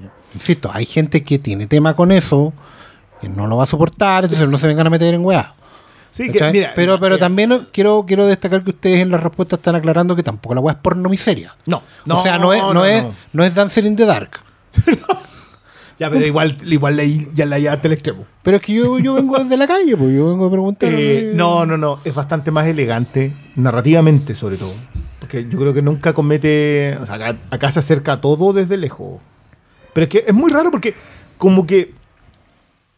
Como director, como narrador, se acerca desde lejos, pero toda la historia está tan desde cerca porque. Porque quizás el protagonista fuimos todos. Ajá. Sí, Es muy que- íntima, que- en es, ese es sentido. Muy íntima, pero la narración no es, no intenta dirigirte tampoco, tampoco, que es algo que a mí ho- hoy día, sobre todo, hoy día Mm. 2023, me gusta mucho cuando alguien te deja las preguntas en la mesa. Claro. No te está discursiando desde las respuestas que él quiere que tú. Pero lo que hace Don't, que sí es un tema, Que es Dante el director. ¿eh? el director, lo que hace Lucas Don't es que esas preguntas son cuestiones que tú no pretenderías por ningún motivo hacerte. Ah, es- Mm. Eso es, eso, y eso es algo. O sea, y en ese sentido yo puedo entender que alguien dice, es que a mí no me interesa ver esta película porque si va a ser una película en que yo era un cabro chico de 12 años sufrir, yo no quiero verla. Yo igual soy bien detractor de que eh, uno solamente vea cosas para entretenerse. Uno a veces tiene que ver cosas que producen otras emociones. Y esta es una de esas películas que produce otras emociones. Es- Ya, pero basta, que la gente de, quiera ver puras películas de Disney, loco. Oye, pero no, yo, no, yo tengo una, una pregunta de todo lo que están hablando y para entrar en... y no tengo idea cuándo va a salir esto, pero quizá es posterior a lo que suceda o no. Pero esta película está nominada al Oscar. Mejor película extranjera. ¿Qué tal está en comparación a las otras cuatro nominadas? ¿Tú viste las otras cinco? O sea, las otras cuatro. No, me falta. No, a mí me falta Ego. Yo soy súper sincero. La del no, burro. La del burro. La de Freddie Mercury. ¡Eo! Oye, tienen- todos tienen uno, todos tienen- Eh, me falta esa y las otras nominadas son eh, Argentina, 1985. eh, sin novedad en el frente. sí. Investor Ignite. Falta una, Eh, no te falta, creo que Quiet Girl, ¿puede ser? Quiet Girl. Quiet Girl, Girl. ya. Quiet Girl, Quiet. la En, irlandesa. en, en orden, para mí, ¿Ya? es Sin novedad en el frente. si no en el frente. Eh, Desde, desde arriba hacia abajo. De, arriba hacia abajo. No. Desde ganando. De arriba Ya. hacia abajo es. Si no da en el frente. Eh, close muy cercana a Quiet Girl. Eh, me falta una. Argentina y la del burro. Ya, no he visto EO. Y la última sería la. Decisión de partir. Y Que Argentina no está el noche- nominada. Que ni siquiera está nominada. Bueno, no, no, no, no tengo- Pero, weón. El ranking con Shade. A mí, Shade. a mí ¿A me preguntó. a ti no te- a ti no te gustó nada Argentina? No, no es que no me haya gustado 1985? nada. La encuentro demasiado convencional para lo que Argentina me ha dado. Sí, de hecho yo también tengo una... Pero sabéis que mi impresión es como, es como súper positiva al respecto de eso. No, no hay en el caso, pero encuentro que esa película, o sea, él es, es tan grande, Ricardo Darín, Que tu problema. que ya es más grande, es, yo creo que el one ya es más que el Jimmy Stewart argentino. El one es, es Ricardo Darín. ¿Por qué lo digo? Porque en general una película que es una tabla, como Argentina 1985, el one la eleva. Yo creo que esa weá es más difícil. O sea, sí, Ricardo Darín esa película. No, no, no, no hay cómo. Y probablemente no existiría tampoco. Claro. Porque como un proyecto que es súper convencional para llegar a donde tiene que llegar, que está bien, porque de una forma u otra igual instala una conversación en públicos que no la habrían visto, ¿cachai? Sobre todo dentro de Argentina. pero, pero weón, ese weón es enorme, weón. Weón levanta la película. Película hubiera pagado los 15 minutos si no fuera porque está ese hombre ahí. Yo, yo no sé qué magia hace, qué alquimia hace el Yo, weón en yo- la yo pantalla. igual estoy bastante de acuerdo con eso. Porque, y esa weá es difícil, No, po, yo- yo- yo- Hacer el yo secreto de su ojo, ya 85, vaya y pase, ¿cachai? Hacer el aura está no, bien. pero no, pues, en serio, No, pero me refiero está- a que- Igual está Franchella. Sí, pero por eso, están todos bien, po, weón. Pero que esta weá es él solo, po, weón. No, mira, lo que yo quiero hacer es defender Argentina 1985. porque a mí me gustó mucho esa película. Me pasó que me encontré envidiando profundamente Argentina. a nuestros hermanos argentinos. Sí, claro. Eh, ¿A nivel cinematográfico o, o como república? Las dos. Las dos, y te voy a decir por qué. Porque a mí Argentina 1985 me pareció un hermoso re- recuento de esa historia. Que encuentro es un hito del que tenéis que estar orgulloso. O sea, pasó una weá increíble con unos personajes eh, bien puta, bien, bien complejos, bien heroicos, ¿cachai? Una weá que yo de verdad encuentro que es como un logro histórico. y que tengas la capacidad de transformarlo en una película, en una superproducción, con Ricardo Darín, con el glorioso Ricardo Darín haciendo un personaje tan importante como rindiéndole homenaje, yo dije, obvio que esta weá tenía que ser la weá más pop imaginable. Estos weones quisieron hacer la película para los de la última fila y es, de hecho, creo yo, una celebración muy hollywoodense, muy desde el pop, muy desde, desde la superficie, desde... Puta, lo hicieron como Titanic. Esa, esa weá hicieron, como que quisieron agarrar todo el espectro y transformarlo así en una weá épica. Y yo esa weá la encuentro bacán. Independiente de mis propios, no sé, eh, observaciones a la película, la- la- las estrellitas descontadas por weá.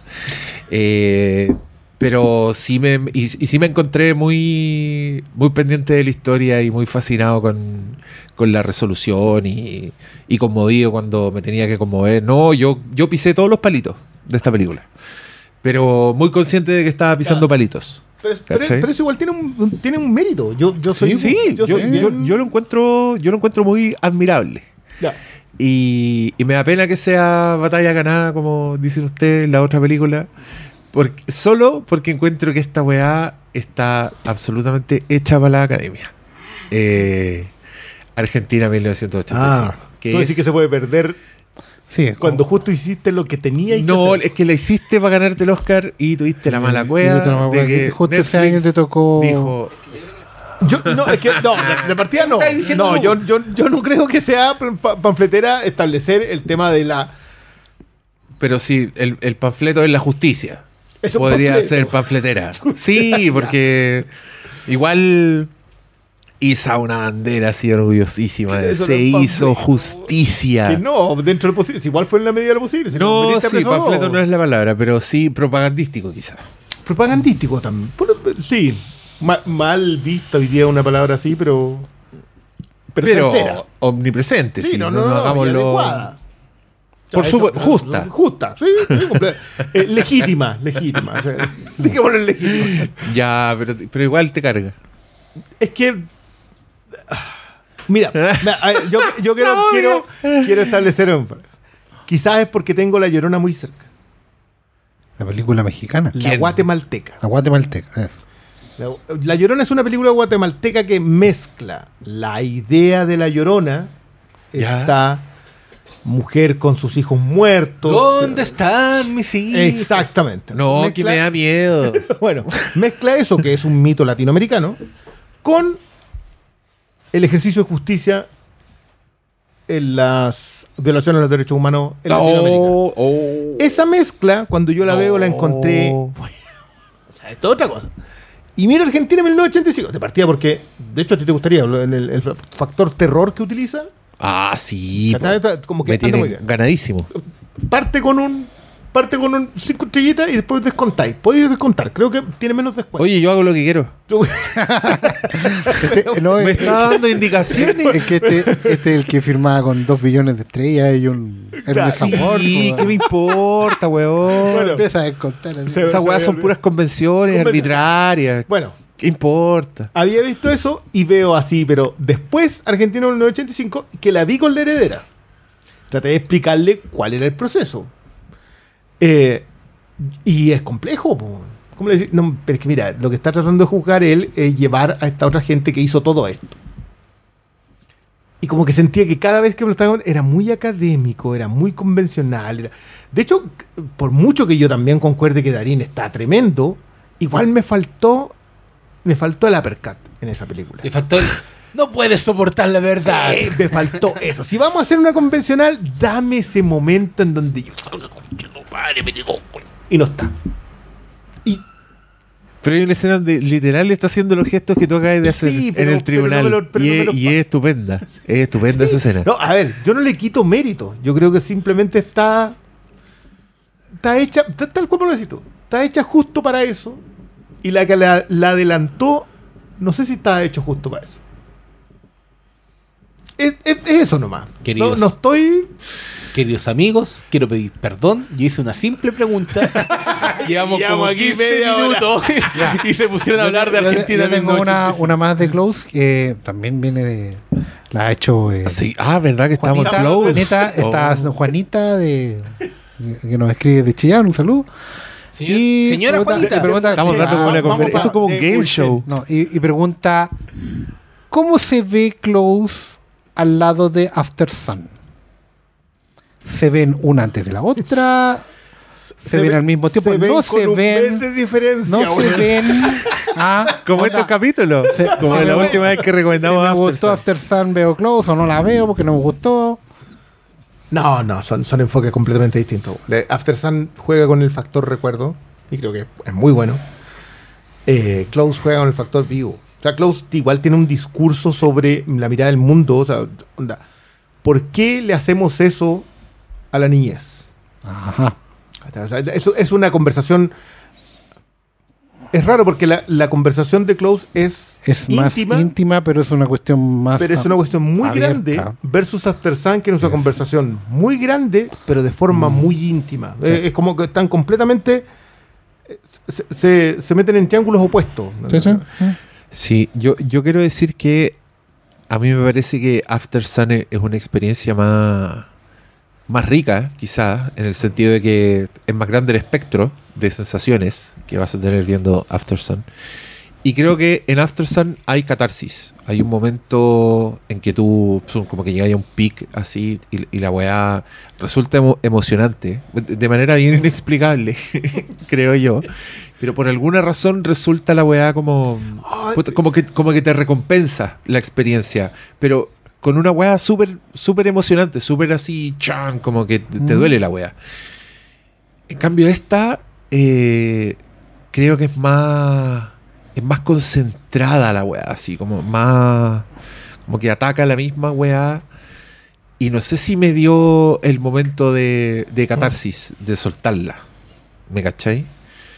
Sí, te hace, Eh, te hace nomás para la casa. Sí, te, sí. te vas a ir para la casa nomás. y- Eh, eh, o sea, siguiendo lo mismo que decías tú, yo creo que la catarsis en, en After Sun lo, lo podéis soltar. Que- y, y esta otra siento que y que, y que si, la- si era la intención de, de Lucas Dont que te llevara y esto otro eh, te lo lleváis. No, no podéis sacártelo, no te lo sacáis en la película. De hecho el, mo- el momento de catarsis que tiene la película es el- el que tiene el personaje en un momento en donde hay una, hay una forma de expresarse frente a otro personaje que dice no, no, tú no te lo lleváis como que sentís que ese descanso para él no es un descanso para ti. Tú, tú sigues teniendo el mismo, el mismo proceso en la cabeza y no voy.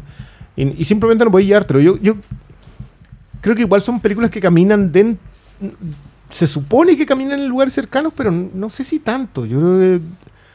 Yo creo que es más íntima After Sun. Porque. De, de- de alguna manera somos nosotros Claro. versus eh, Close que, alguna manera- que, que es hay un cierto juicio quizás como sociedad sí. de, de colocarnos en bueno, Sí, no deberíamos hacer esto Pero yo también quiero apoyar esto que una sí es muy recuerdo y tiene como esa distancia, esa, ese, es- ese juicio quizás, mientras que esta otra weá está, está pasando. Eh, Es un presente sin distancia, entonces... y, y- y bien y viene Está en el título, de hecho. sí, sí. Sin distancia. Juan Carlos de Maipú pregunta si eh, Oye, ya, pues bueno, tengo que terminar Si el me- día oh, este programa. me- si me spoilearon Close, ¿la veo igual? no te pueden spoiler Porque me la spoilearon. Me dijeron, ¿qué pasa? ¿La veo igual? Es que no pueden No, no pasen, no, llamados- no. no pasen más llamados de estos, por favor, producción. No, no podís. Te pueden contar Juan la Carlos clave, que, que exactamente qué es lo que le pasa al personaje y hasta que tú no la ves, no entiendes lo que le pasa. Creo que hay mucha... Aparte que también hay una muy buena exploración de lo que hace Leo. Sí. Entonces como que cada cosa que va haciendo Leo es una cuestión que tú puedes ir colocando en Remy. Pero creo que hemos hablado en este mismo programa muchas, muchas, muchas veces sobre los spoilers. Que hay películas que te, te podía haber topado con el gran giro antes de verla. Creo que a todos nos ha pasado. Yo sabes que... Y después no es lo mismo experimentar la película. Pero, pero quiero decir algo a, pro- a propósito de lo que siempre pregunta Pablo. ¿Qué hacemos? La- ¿Esa gente se repite película?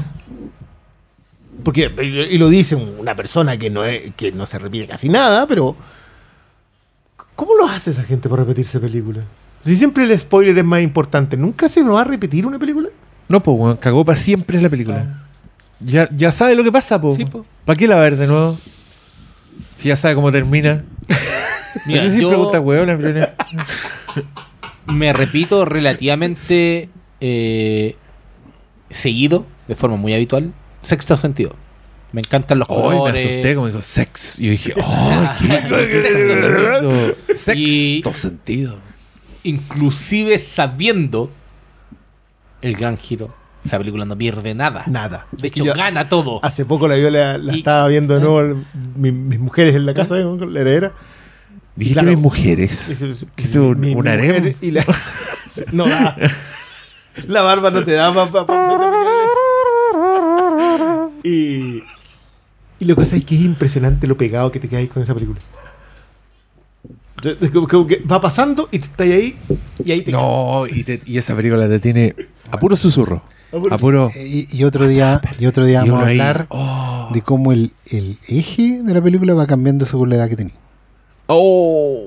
Porque esa weá es- Porque, sí, es heavy cómo cambia esa weá así. Que es algo que igual me pasó con una de las películas que vamos a hablar aquí. Sí. Que como el, con los años, la película ahora se balancea en otra parte. Perdón, a lo que sea la otra película que vamos a conversar sobre eso, yo quiero pasar a eso. No más allá que quiero que- ¿Tú quieres pasar qué? a la siguiente película. ¿Al tiro? Al tiro. pues, Ahora ya. de eso, Ya. Ahora es el turno de. Déjame checar mi lista El alfabética. De la D pasamos a la F. El director con F. Te corresponde a ti, Paulo Quinteros, Doctor Malo. John Ford.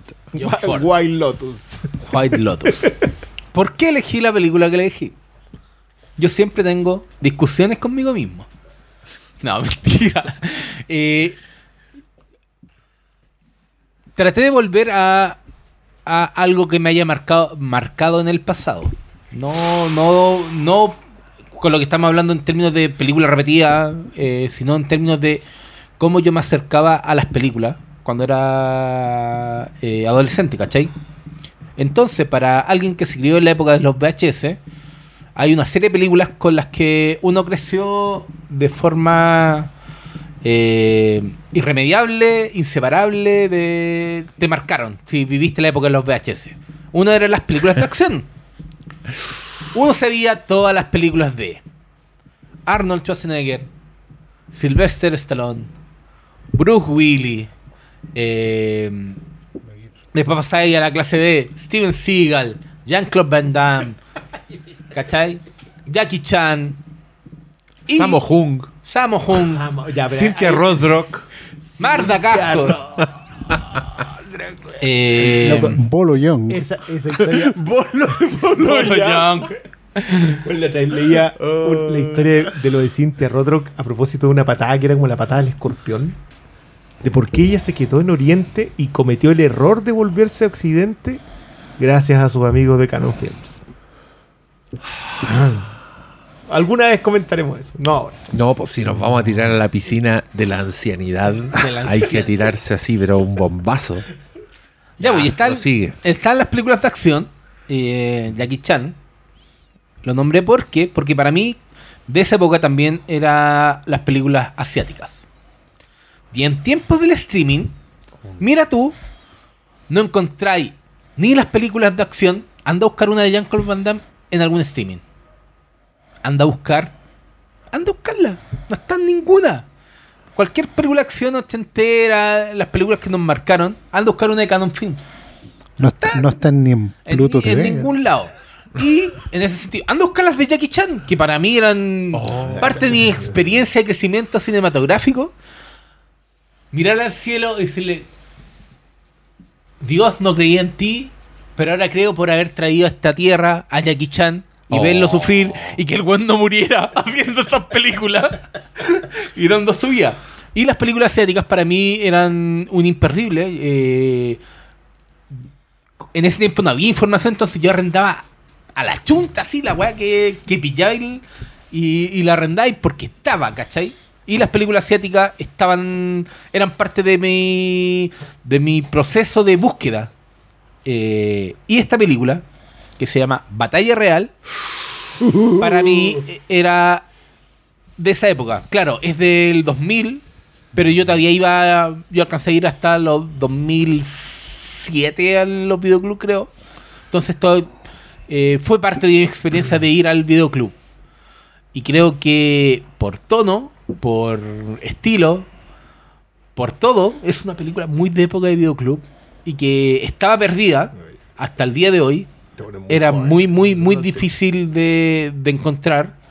Eh, al ser una película asiática, tampoco tiene en formato físico eh, tiraje. Onda, no, no la pilláis con subtítulo en español. Es es una. ¿Cachai? No es fácil no de es encontrar. No es barato.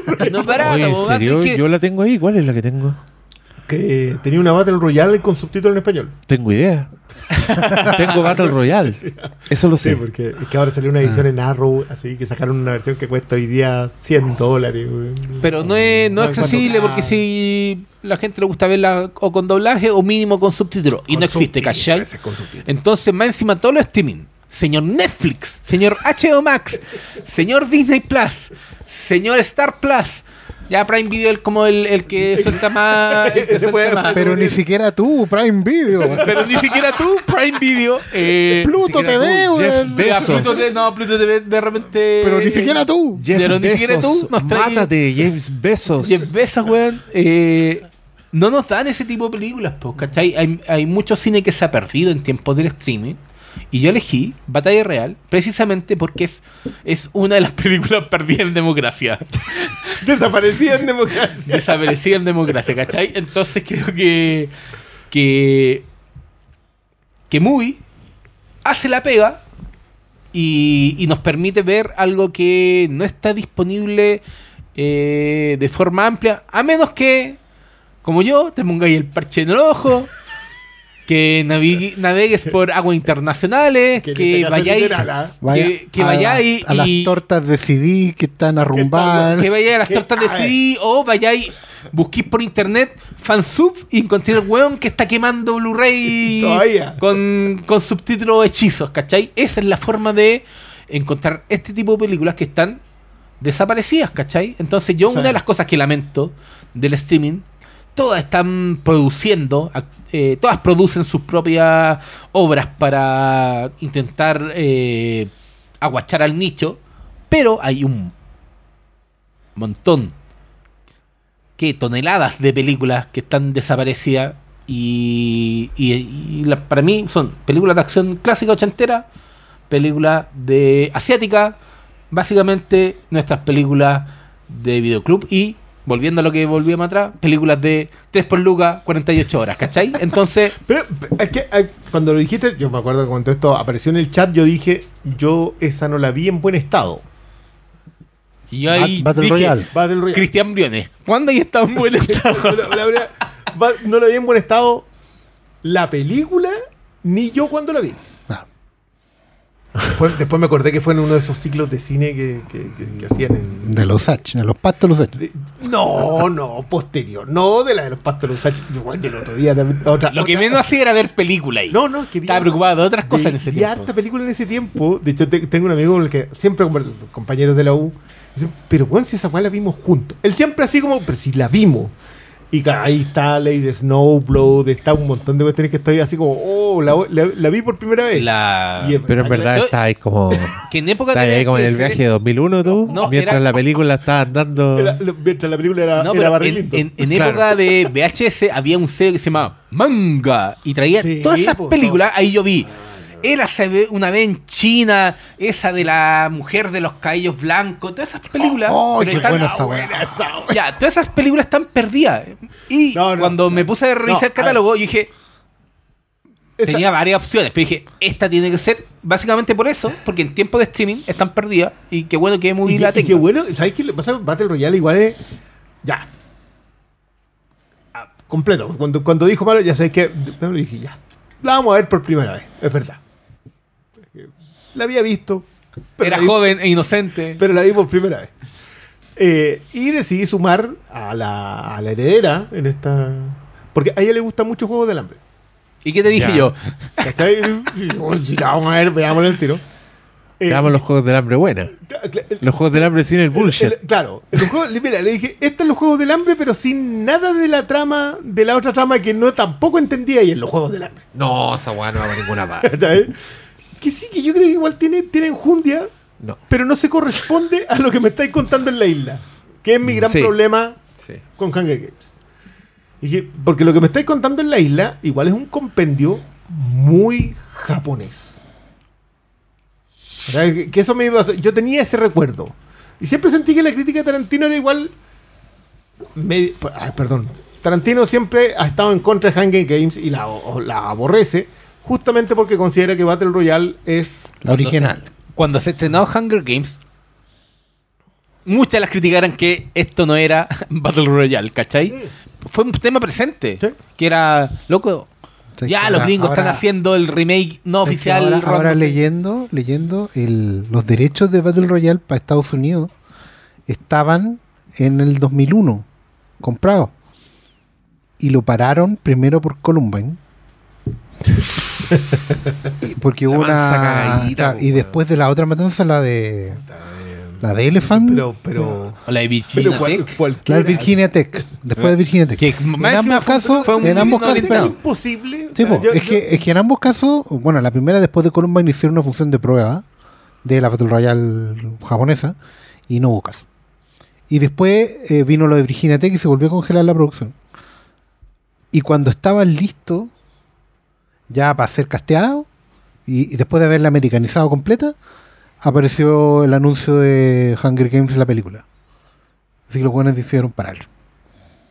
Porque iba a ser súper. Y creo que el argumento es re bueno. La cuña es como. va a ser súper injusto. Porque la gente va a decir que se parecen. Siendo que Battle Royale siempre ha sido el original.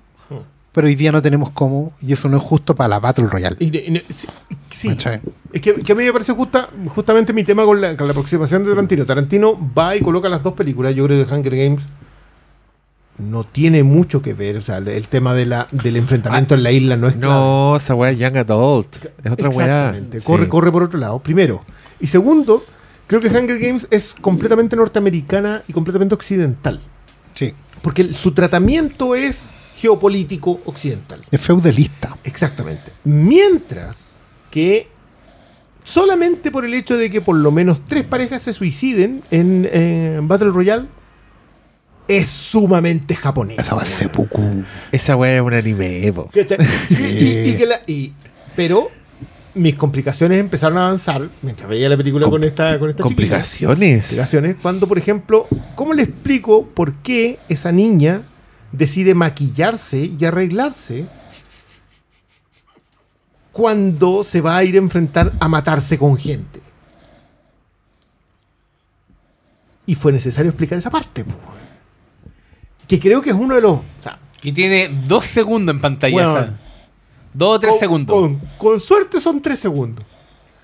Y son clave. Y de ahí vuelvo sobre el factor japonés de Battle Royale. Battle Royale es muy, sobre todo por, con Kitano, que, que me encanta porque no tengo que decir el nombre del actor y el nombre del personaje porque es solo Kitano. Que él es el, el- ese es el Ricardo Darín de Japón. El caso de Kitano. El Clint Eastwood de Japón se pone esas carátulas celebérrimas de las Españas. Pero Kitano define muy bien qué es lo que les pasaba a Japón con la nueva generación. O sea, Battle Royale podría haber transcurrido en los 60, Sí. en los 80 o en los 2000, que es con donde transcurre, eh, con exactamente la misma visión. O sea, la generación de atrás, que era honorable, vio cómo todo se fue en decadencia y nunca pudo tomar carta en el asunto. Las cartas en el asunto en Battle Royale son mátense entre ustedes. Claro, porque esa es la trama, hay que decir la trama. sí, conversemos de qué se trata. De Malito, qué se trata la trama a la audiencia. No, la weá buena. Básicamente, Japón instaura una ley que cada cierto tiempo, para no darlo de forma inexacta, toma una clase de un curso, compañeros de curso, se los lleva a un lugar X y lo hace enfrentarse entre sí hasta que uno solo sobreviva. Si no queda solo uno, en ese tiempo que creo que son 72 horas, todos mueren. Y eso lo hacen básicamente porque las nuevas generaciones están descarriadas, Japón se está yendo al demonio, y alguien tiene que hacer algo. Alguien tiene que pensar en esos niños. Claro, es, un- es una medida disciplinaria. Disciplinaria. A cualquier y- curso le puede tocar. Aleatoria. Y si Sí. te toca, Y, y obviamente tiene que matar o morir. y tiene cover La ley Battle sí, Royale. y tiene una cobertura, entonces hay buena. después de que ocurre un caso tiene cobertura periodística, pero en el contexto de, de Japón los cabros chicos como que no se preocupan, igual siguen haciendo las weas porque son buenos jóvenes. Nadie- Adolescente irresponsable. no- no- la, la ley, la ley no tiene el efecto deseado. No, el mundo está feo, pero yo creo que toda esa weá da lo mismo. O sea, Eh, en, en- en- en el aspecto discursivo, Battle Royale no importa una raja. No, pero, O sea, pero, no. pero sí está este, esta diversión estética. Sí. Esta, Que, que es una, digámoslo, es una cuestión Que se entiende por qué le gusta tanto Tarantino. Sí. es donde él encuentra a Gogo Yubari, la actriz que interpreta a esa asesina en Kill Bill. Es una de las chicas de Battle Royale y Tarantino la vio en la película y dijo, oh, tiene que salir en Kill Bill. ¿Cuál era? Era Es la... ¿Mitsui? no, es la que es que anda un loco con el localizador y anda buscando una, a una Ya, cabra, perfecto, ya, esa cabra. Ya, ya, la chiquilla. Ya, ya- sé quién es. Su nariz la delata. Sí. Sí, igual el, el medio personaje que le dio el otro... El, el tarantón. Ni tarantonto. Tarantón. No, Gogo Yubari. pff, Un, un ícono. Y creo que esta película es eso. Esta película es puro, es puro mono. Eh, eh, eh, eh, creo que funciona como un anime. Creo que la- las weas que hacen cool Batalla Real son weas que hacen cool el anime. Hay muchos personajes que, que solo lo veí como por su aspecto. ¿cachai? Como los villanos, como esos weones que aparecen, que en verdad tiene el pelo blanco. Fin, ese es el personaje. Ya, sé quién es. Y, pero, pero a mí toda esa hueá me parece muy atractiva. Y aquí yo quiero transparentar. Batalla Real, yo no sé si alguno de ustedes viejujo se acuerda, pero llegó al cine. Sí, señor, yo tengo la entrada. Y, llegó bien cerca de su tengo la estreno. Llegó así el- finales del 2000, principio Sí. del 2001. y, era, y era muy raro que se estrenara una película Sí, así. Y pasó- yo me acuerdo que la fui a ver al Hoyts, San Agustín. Y tenía todo, era como una película de culto solo porque existía. O sea, la weá empezaba, O sea, estaba prohibida en algunas partes y... Sí, le habían dado color. Sí, Eh, sí. Actuaba Takeshi Kitano, que yo no lo podía creer. Y porque el Takeshi Kitano tiene toda un- un- una cara de como de anfitrión de programas de concursos, así como celebridad de tele. Entonces, que este director, que por cierto tiene 70 años cuando hace esta película, le da el papel a Kitano y le dice ponte Kitano. Entonces es una weá donde la gente lo está pasando bien. Y que se trata de colegiales japoneses matándose entre ellos. Entonces, creo que esta weá ya es un win. Ya. Es buena la idea. es es Súper buena, buena. la idea. Y, y de hecho, creo que la vendieron. Bueno, creo que fue como la muerte lo impedirá, porque el señor en verdad estaba muy viejo y no se murió haciendo la segunda, que después terminó el hijo. Pero yo creo que esta, esta weá tenía potencial de franquicia. Esto, esto debió ser la purga en Japón, ¿cachai? Que actualizan la weá, después la otra, la batalla 2.0 es distinta, ¿cachai? Y después te cuentan el, la primera vez que hicieron la primera batalla real, ¿cachai? Claro. como toda esa posibilidad de explotar la weá, que es- yo encuentro un gran concepto, pero de alguna forma no ocurrió. Se quedaron con esta secuela que no es tan buena, que yo me acuerdo de haberla visto y Sí, la secuela encontré tiene críticas pésimas por todos lados. Con la actuación de Tarantino. Tarantino tiene un personaje en esa weá. Es rarísimo. Y no, pero esta, eh, yo insisto, puede, puede que la ejecución, puede que finalmente, no, no sé, a mí no me parezca una película tan memorable. Así como, hola. Pero sí me quedo con el concepto y me quedo con lo cool y me quedo con los niños con ballestas y con machetes. Y, y- Yo- Yo lo imaginaría creo de que repente es- algún es enfrentamiento, muy- encuentro como sí, choro, como, como se, se, se le ingeniaron para, para que no todo la, la gente des- despachada fuera despachada de la misma forma. Entonces, Sí. tiene, tiene de todo, tiene de todo. Entonces, desde, el, el- desde los primeros que mueren, que una cabra que muere con una flecha y después el gordo que se cae y, ¿Cachai? Hay, hay cabros torpes, obviamente, porque no están, no son máquinas de. Porque es un curso, pues. Sí, porque es un curso, pero también hay weones que ya han participado. Hay buenos que se ofrecen de voluntario. Sí, pues, No, no, no, no, que son- o sea, me gusta mucho que ese Gil anda con una UCI, ponte tú, y que no le achunte a nada, No, y- porque dispara como, y, y como, si- como lo que vi en la tele. Hay una, hay una secuencia en donde están como en el faro y queda la zorra bueno. entre, entre, la, entre las Mi- chiquillas. Mi secuencia favorita, por cierto. y es porque, obvio, sí, en, en ese contexto, y están todas desconfiadas, obvio que iba a quedar una cagada así. Entonces creo, y están los, los nerds que están hackeando y haciendo Es su que, plan. es que, es que ¿sabes qué le pasa Hay cuando, bu- cuando hay- el hay Diego buena idea eh, de- cuando, cuando el Diego dice que la cuestión que, que es un anime Mm. te juro que yo vi así como la secuencia de- que es la típica del Sí, anime así como te, te muestran la pura imagen y que las tiene o sea cuando Sí, se echa a los dos chiquillos en la piscina esa es una imagen de anime De hecho, sorprende mucho dibujo saber. nomás. Sorprende mucho saber que no es una live action de un anime o de un manga. Sí. completamente Estaba, estaba basada Sí, en una verdad. novela. Una novela que de hecho creo que Después al el manga. español, al, claro, después hicieron un manga.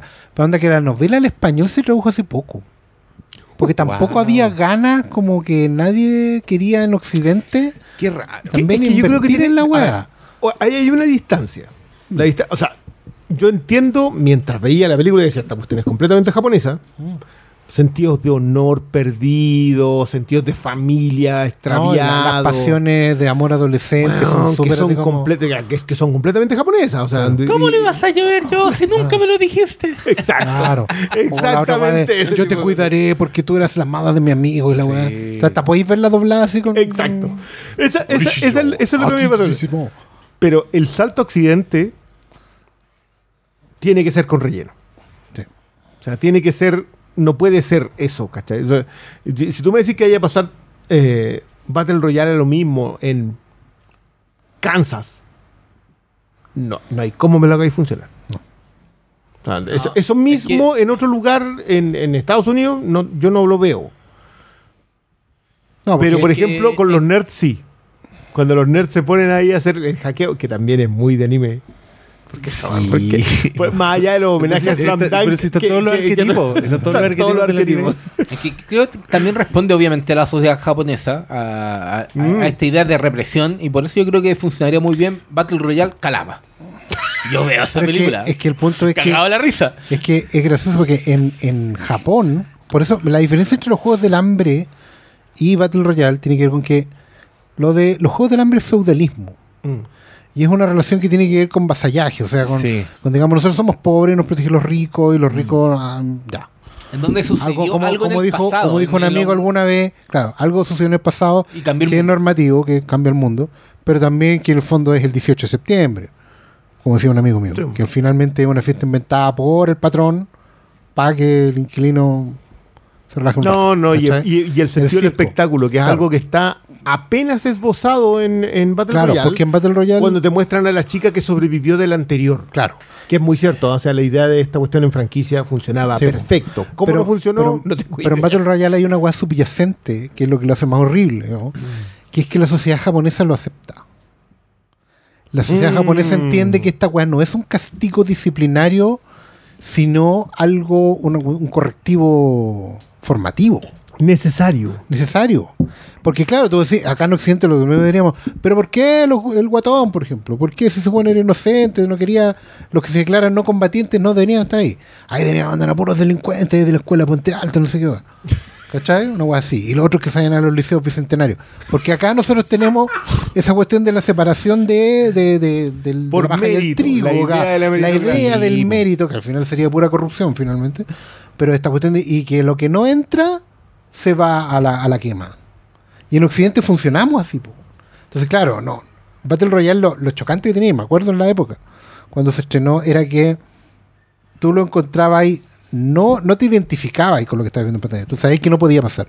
Y, y las críticas de la época también se hablaban de fábula, ¿cierto? Y, y probablemente está planteado así. Pero bueno, todo en Japón es, fabu- es fabulero, porque nada es real. Desde el teatro kabuki exagerado, toda la weá. La idea es que no se vea real, no es, no es naturalista Mm. el arte en Japón, ¿cachai? Es una exageración por, por definición.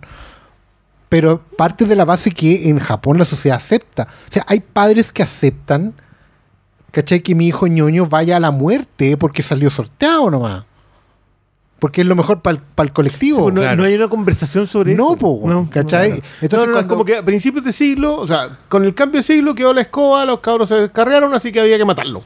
Claro. Y, y- y bueno, si te tocó a ti, bueno, pero es que es por el bien mayor. Es que, pero es que toda esa, toda esa weá es coherente en esta, en esta distopia, que es absolutamente de cuento infantil, si la weá la transforman en, en espectáculo, po, que, es- que es lo que hacen, ¿cachai? Es como, porque la weá es ejemplificar. Entonces, yo por eso también lo relaciono con la purga, que Sí. es una weá así como puesta por el Estado, y a mí no me cuesta nada imaginarme esta franquicia que... Voy a arrepentir de lo que voy a decir, porque si ocurre que como la pichula, weón, van a echar la culpa a mí, pero... Pero imagínate si Jason Bloom agarrara Battle Royale y lo reformulara y le pusiera quizás más elementos de ciencia ficción, quizás fuera, no sé, un poquito más en el futuro. A lo de Running y, claro, y la weá se transformara en, en una weá de, de muertes. Como que vas a ver un grupo de personajes nuevos cada vez que se van a enfrentar en esta weá, como que podéis ser ingenioso con las reglas, ¿cachai? Y tenéis así como dinero. Tenéis un nicho que quizás no ha visto Jason Bloom todavía, que está tratando desesperadamente de atacarlo.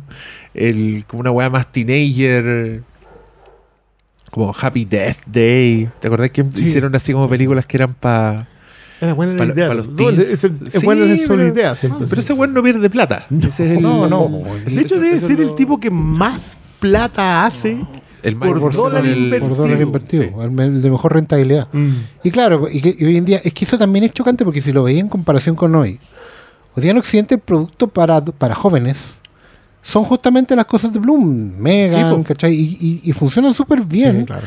en la medida que son suspensión de la realidad. Claro. No, tú no podéis decir, sí, eso me pasó a mí, ¿no?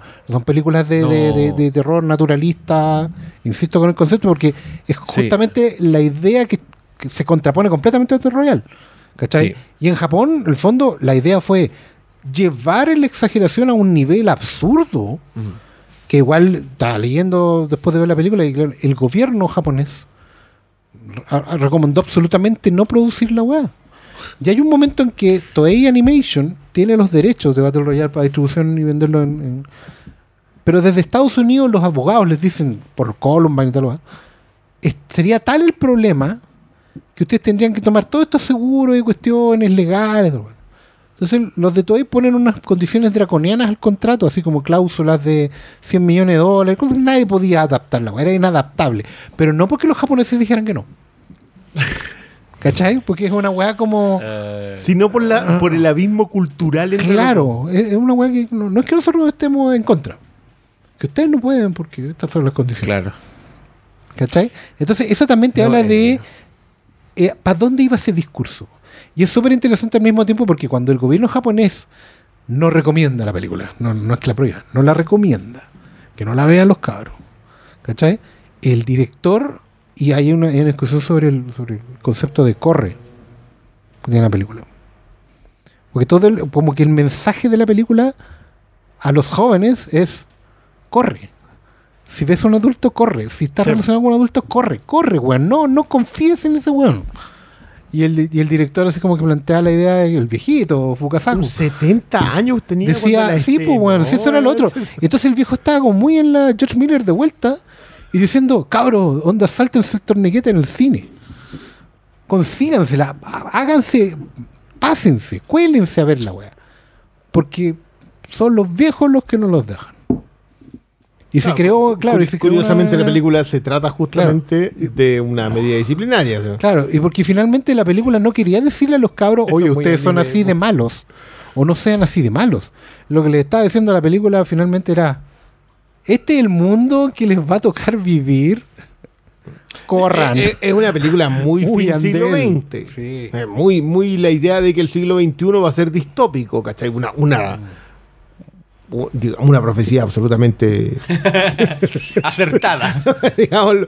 Pero, pero es que por, por eso yo, yo a mí me, me extraña un poco lo de Hunger Games corre por el lado revolucionario. Los Hunger Games dice, te dice, contra esto te tienes que rebelar. Y no, y Battle Royale va por el otro lado. Eso es Running Man. Claro, Digamos también. sí, otra sí, película mucho más. del glorioso ¿En serio? 1987. Ah, ya, perdón, pensé que era el También. mismo guionista de Hitcher. No, el glorioso 1987, Dirigida por- que ya es un tema Sí, recurrente sí, sí, en- sí. en estas dirigida por Paul Michael Glaze. por Starsky o Hodge. por Starsky y o Hodge. Uno de los dos. Uno de los dos. Y protagonizada por Hoy ya, el Arnold programa, Schwarzenegger. pero el programa viejo, weón. No, pero es que me acordé porque acción. Tú no me vas a creer, Oscar Salas, A pero ver. yo vi Running Man en Pluto TV Ahora hace poco. Ah, yo también la vi hace ahí. poco. Yo no la he vuelto Yo la vi. y no, estaba en, en un doblaje glorioso y, y- y me sorprendió lo parecía que era Hunger Games. Calita. Tiene toda la, tiene la Calita. revolución, tiene la, todo. La ellos cuestión televisada. De hecho, Pero son falsos delincuentes. Claro. había un amigo que le La encantaba, están- le encantaba defender eh, Running Man, que, que hay un cierto consenso en que es mea julera. Pero le encantaba defenderla desde Batman Dark Knight. Decía que Miller, Mm, claro. que, que el Running Man era, el- eh, en el fondo funcionaba perfecto en un universo de Batman Dark Knight. Ah. Por la tele, por la presencia de la pantalla, todo el rato y, y por una negación.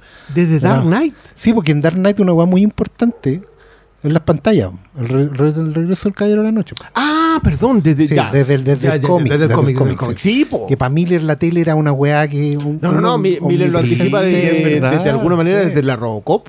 Incluyendo Sí. la corpulencia de los personajes. También, pues, weón. sí, una weá No, no, pero Running Man, o sea, a ver, perdón, yo, yo creo que la comparación Running Man Battle Royale eh, Hunger Hunger, Games. Games. es clarísima en el sentido de que es una mezcla de ambas cosas. Cabros chicos en una isla, pero lo que hace con Running Man es transmitiendo esto como un espectáculo. Claro. El gran aporte de Hunger, Ga- de Hunger Games, si es que es un aporte, es decir que eso es un método de control.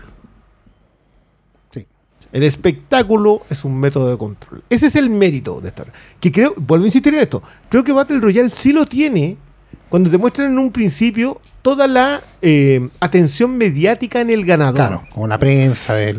Pero eso es algo que pasa nomás. A mí la, la, la heredera me dijo al, al final, ya, pero entonces no se cumplió la película porque en la, en, en la otra te mostraban que sobrevivía una chiquilla que estaba sonriendo y que pensó que era una completamente demente. Claro, que pensó que era una escena que venía. posterior o sea, que era el final. Ah. le Que era el final de lo mostrando No que era el final de viendo, una ¿cachai? batalla Claro. real anterior. Que, claro, que, que de nuevo tengo que tratar de que vea películas más lineales porque está viendo mucha cuestión con saltos de tiempo hacia para adelante y atrás. Está asumiendo el salto de tiempo. Está esperando que constante. venía esa weá. Pero claro, cuando esta otra termina, por lo demás, termina como animación japonesa. Ella sola son la pareja caminando en la calle, weón, le falta como la toma de arriba. Y que empieza a cantar un echenito. Y, y- Sí. y yo voy a insistir en Sí. esto. Es un Freeze frame. Es un caballero de 70 años. Sí. El 2000. El 2001. Porque yo me 2000. imagino ese señor japonés que es como ya como maestro borrachón. Así como ya.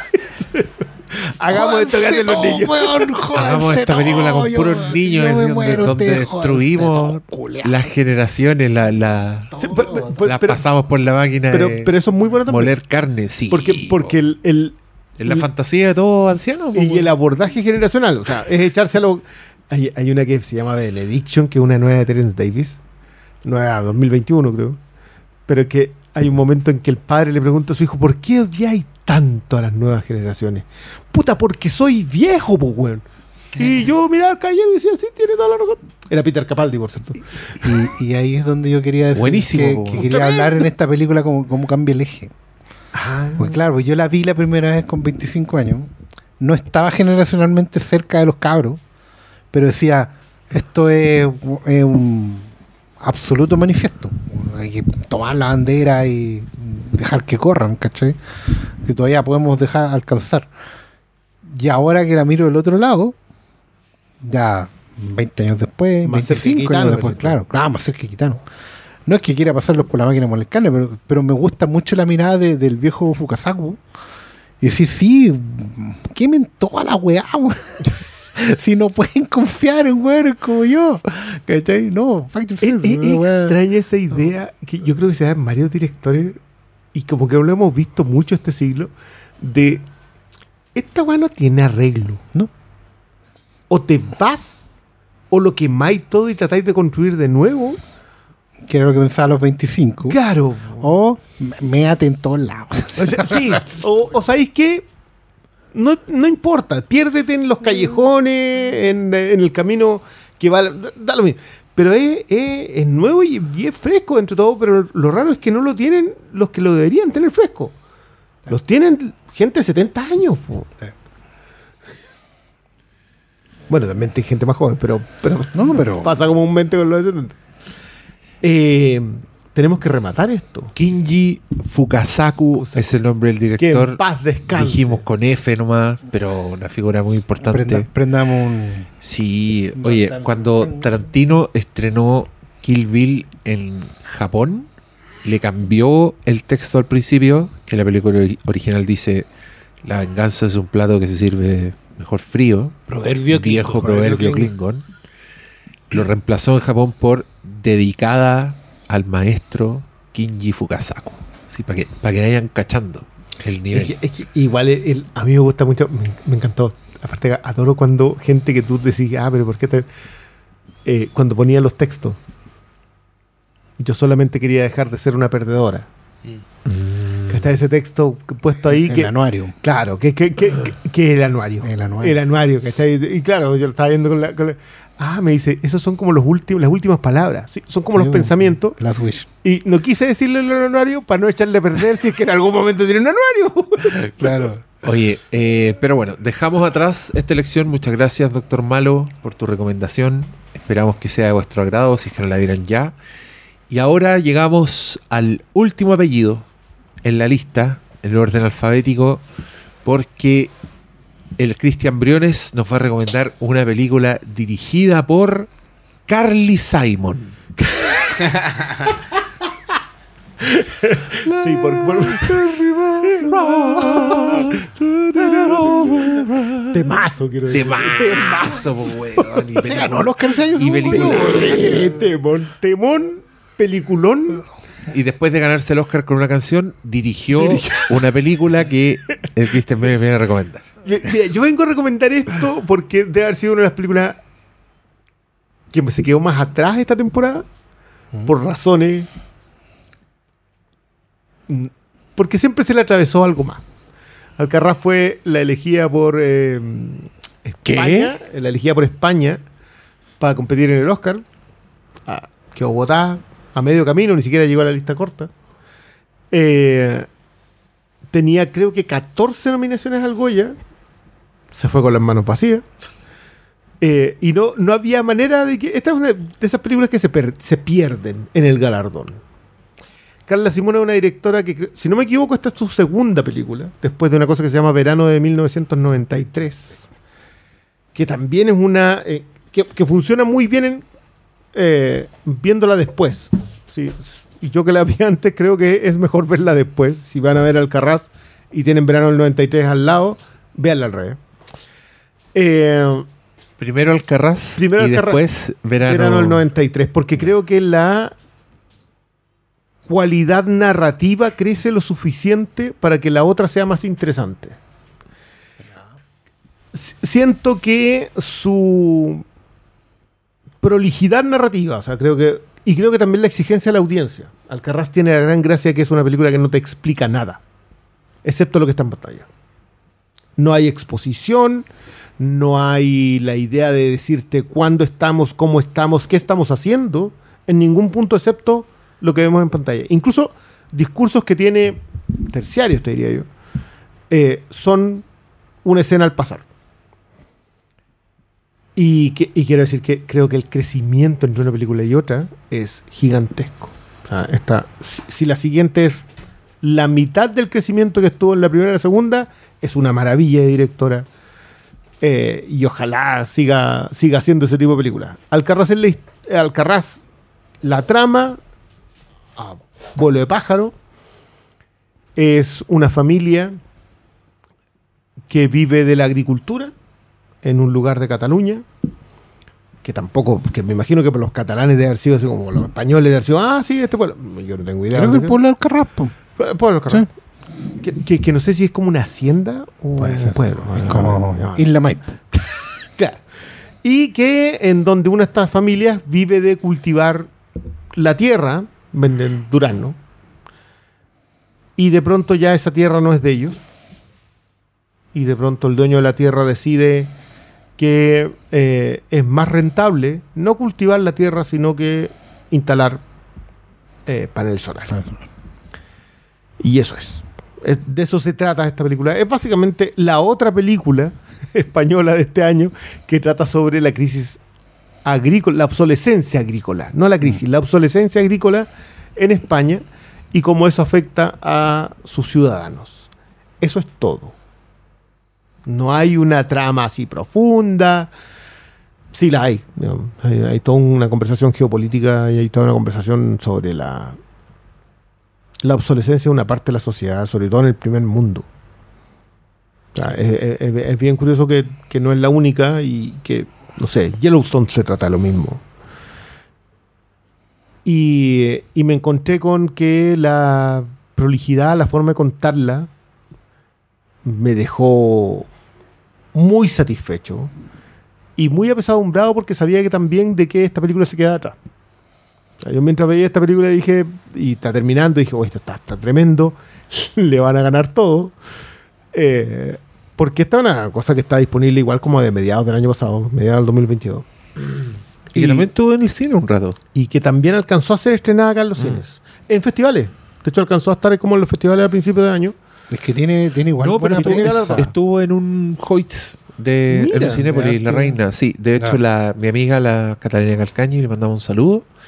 Eh, un día me pidió recomendación porque quería ver algo en el cine. Yo me metí al Cinépolis y estaba Alcarraz y le dije, he escuchado cosas muy buenas de esa película.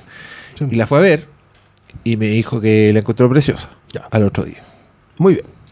Saludo a la cara. Solo quise dar ese antecedente de qué pasó. ¿Usted acá la viste tú?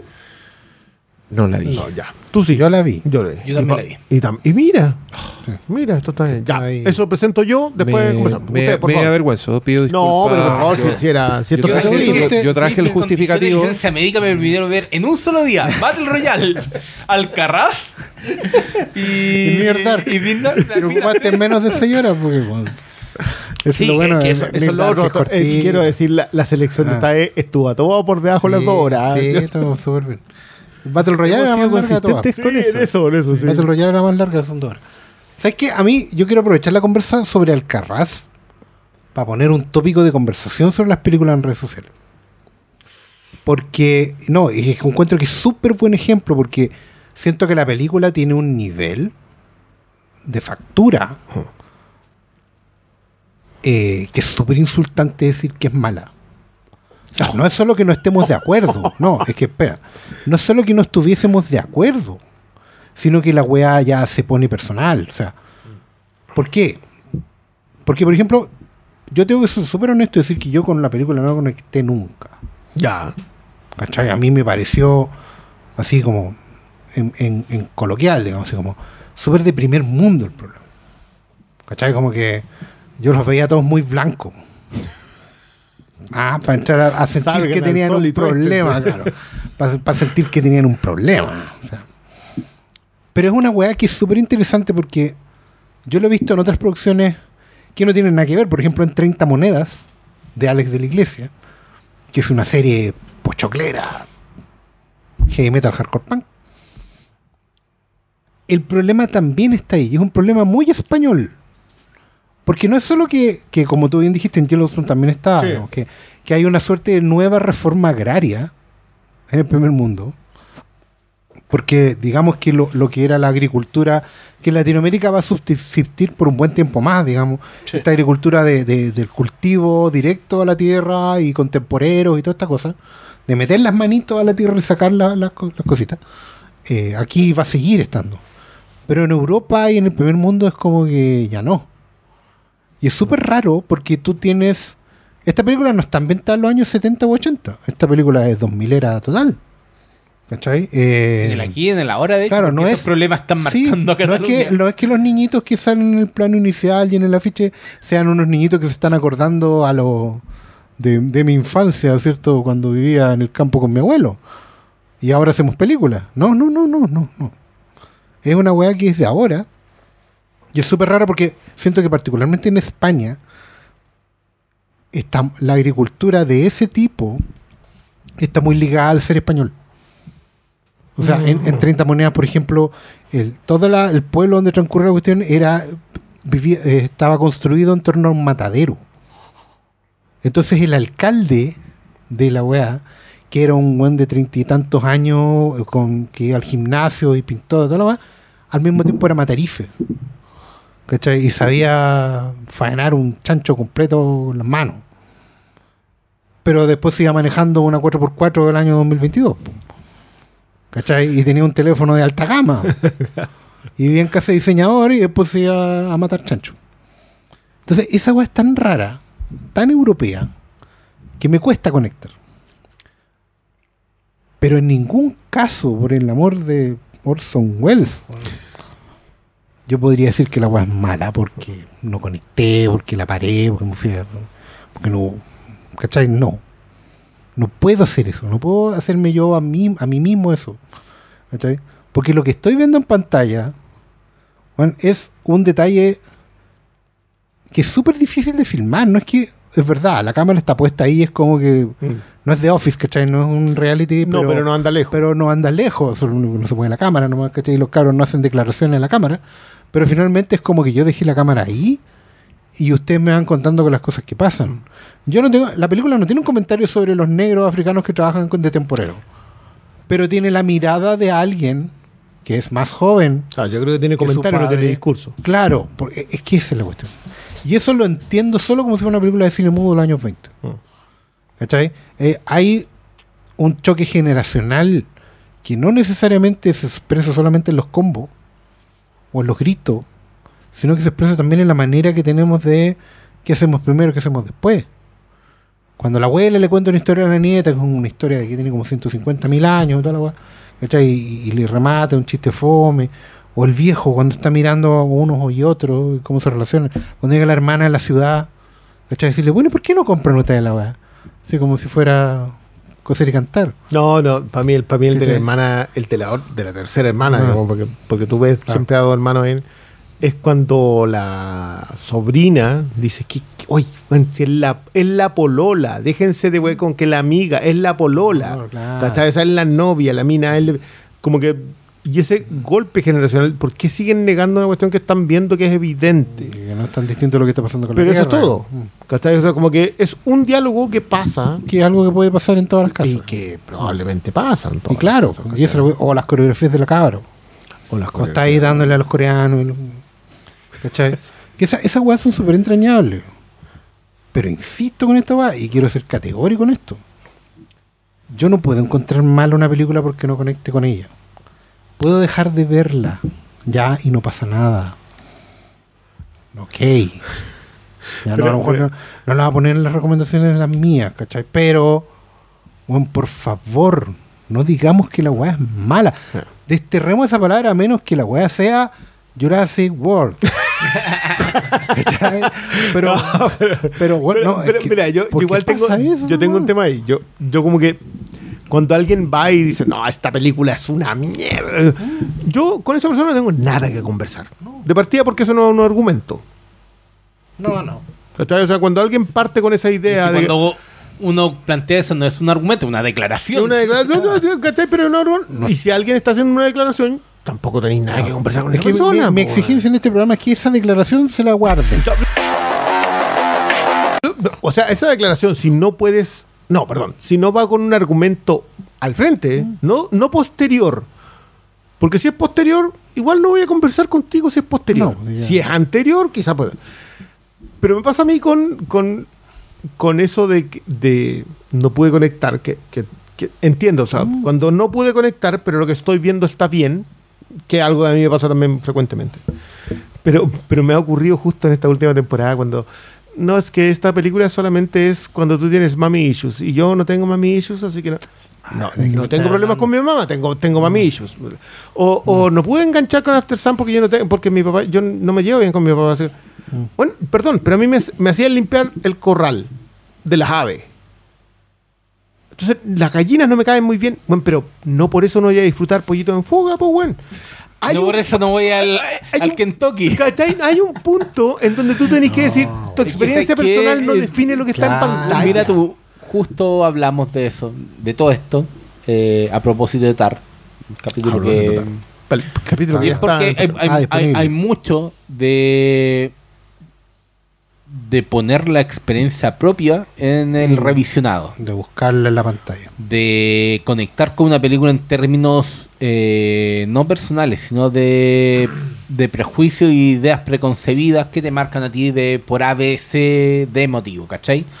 Entonces creo que eh, lo mejor es tratar de salir de, de esa dinámica que no lleva a nada.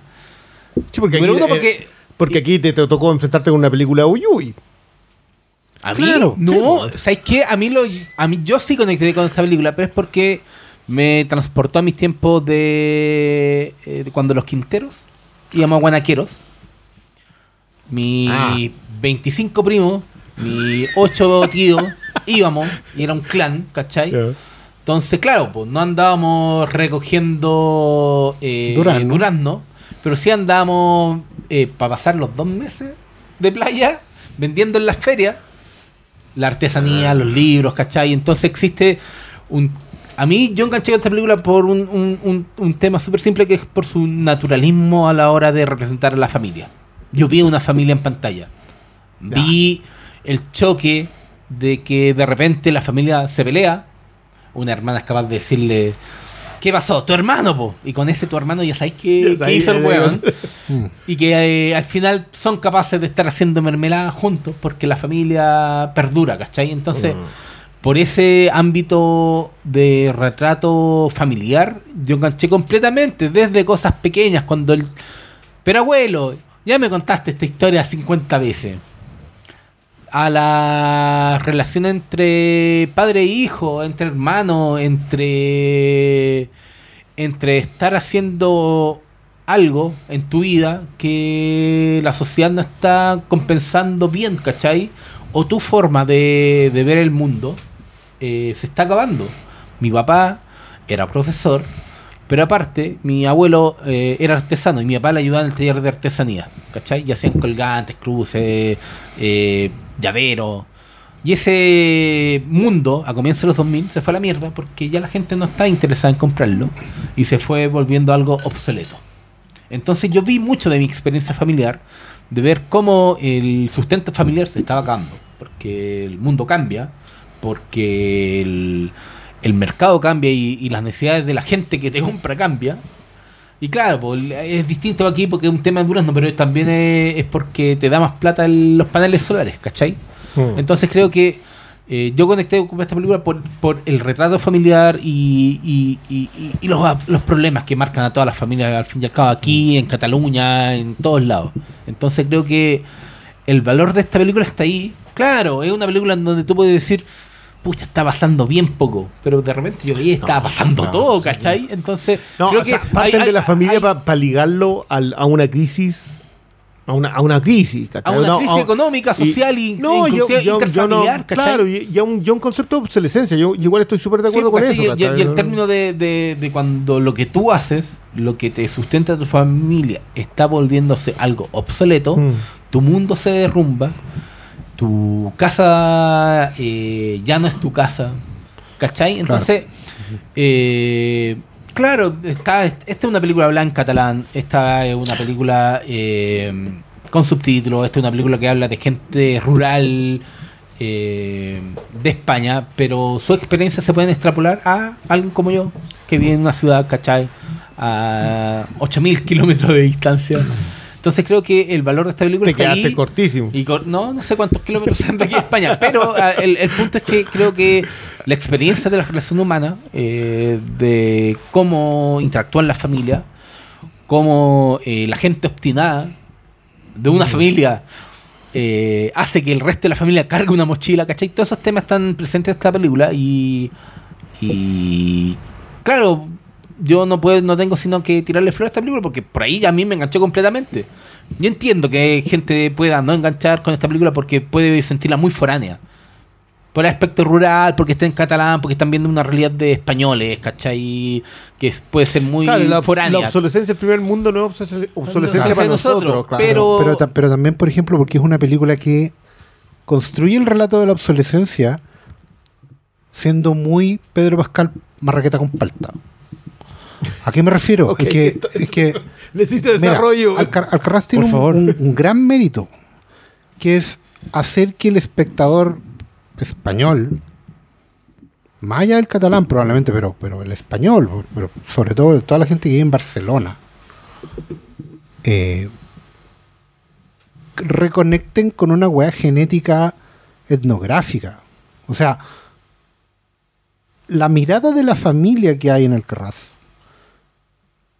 está tan llena de detalles que tú empezás a conectar no a nivel de hoy hablamos catalán, hoy esto es parte de la historia, hoy esto es parte de, de- de que yo tenía también familia rural, ¿cachai? No, es a nivel de que, puta, somos aclanados. Los veranos son así. O era La- así. Claro, o- exacto. Eso, esto es lo que nos hace españoles.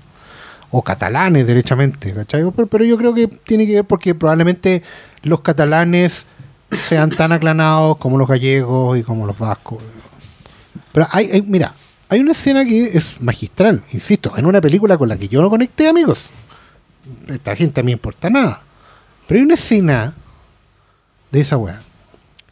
Es que están comiendo todos en la mesa del patio. Importante, porque llegó la hermana de visita. La hermana que es de ciudad. Y hay una pendeja que tiene 15 años, que su sueño es salir de ahí, pues, se viste con chape y baila coreanos y cosas. Y hay un momento en que la, tía está en una parada de, de- bueno, estos buenos no tienen idea de nada, sin ningunearlos. Es solo la parada física, la expresión, la manera de hablar, a quién le dirige la palabra y cómo se lo hace. Y hay un plano en que la buena está embobada mirándola con una, con una expresión que en, en dos segundos solo dice, yo quiero ser tú. Así, Jesús, maestro, llévame, yo dejo todo por ti y me voy. O sea, la segunda cena familiar. La segunda Bueno, y no es familiar. un primer plano. No, no. No es expositivo, es un plano medio donde están los dos personajes entre cuatro y a ti te queda clarita esa relación. Esa weá, porque España dentro de Europa probablemente nosotros entendemos como ex colonia, digamos, que son los más provincianos de toda la puta Europa. Porque son los más parecidos a nosotros. Y esa weá que tienen los españoles de ser muy como fuera del primer mundo, estando en el primer mundo, no ganan un mundial, no hablan bien inglés, eh, todo el mundo así como que fueron el gran imperio, pero ya nadie lo respeta, toda la weá. Eh, Todas esas cosas que tienen los españoles los hace ser como muy culo de Europa, weón. Y eso está todo expresado en pantalla, con detalles giles, como los duranos, la historia que le cuenta la vieja, el autito con tazo y weas ¿cachai? Las miradas que, el aro que tiene, la polera de cortatu que tiene otro weón. La, la- idea de ir a regalarle cosas al dueño de la tierra. Exacto, vamos Que, lo es algo que- que son dos escenas. Yo, son dos escenas con las que me quedo. Eh, dale. Estáis preguntando. Ya, sí, no, es que quiero hacerles una pregunta. Pero antes de hacerles una pregunta, les quiero contar que tenemos de nuevo un concurso, gracias a los amigos de Movie. Y ustedes pueden ver cualquiera de estas películas con este regalo, porque tenemos cinco suscripciones Cinco. de seis meses. ¡Seis meses! Sí, y las vamos a sortear entre los que dejen comentarios. Pero esta va a ser la mecánica del concurso. Teníamos Escucha, una nomás la, la anterior. Subimos a cinco. Teníamos tres antes, ahora tenemos cinco. Oh, sí. Y en la, vez anterior no, en la vez anterior no nos repartimos nosotros los premios. Cinco. No, ah, entonces pueden ser tres de nuevo, quizás. No, no, vamos a sortear las cinco. Pero esta es la mecánica del concurso. Escuchen bien, porque ahora están las instrucciones. Y las instrucciones que dejen un comentario en cualquiera de nuestros eh, Redes, soportes, ya. redes. Pueden ir al post de Instagram, pueden ir al Twitter, pueden ir a SoundCloud, a YouTube, donde sea. Dejen un comentario. Pero dejen un comentario contándonos algo que les haya pasado este verano. Sin contexto. Random. Quiero que la gente que se meta a cualquiera de las redes sociales diga por qué la gente está contando cosas que les pasó en este verano. Porque así nosotros vamos a leer la historia, nos vamos a reír, no sé, vamos a...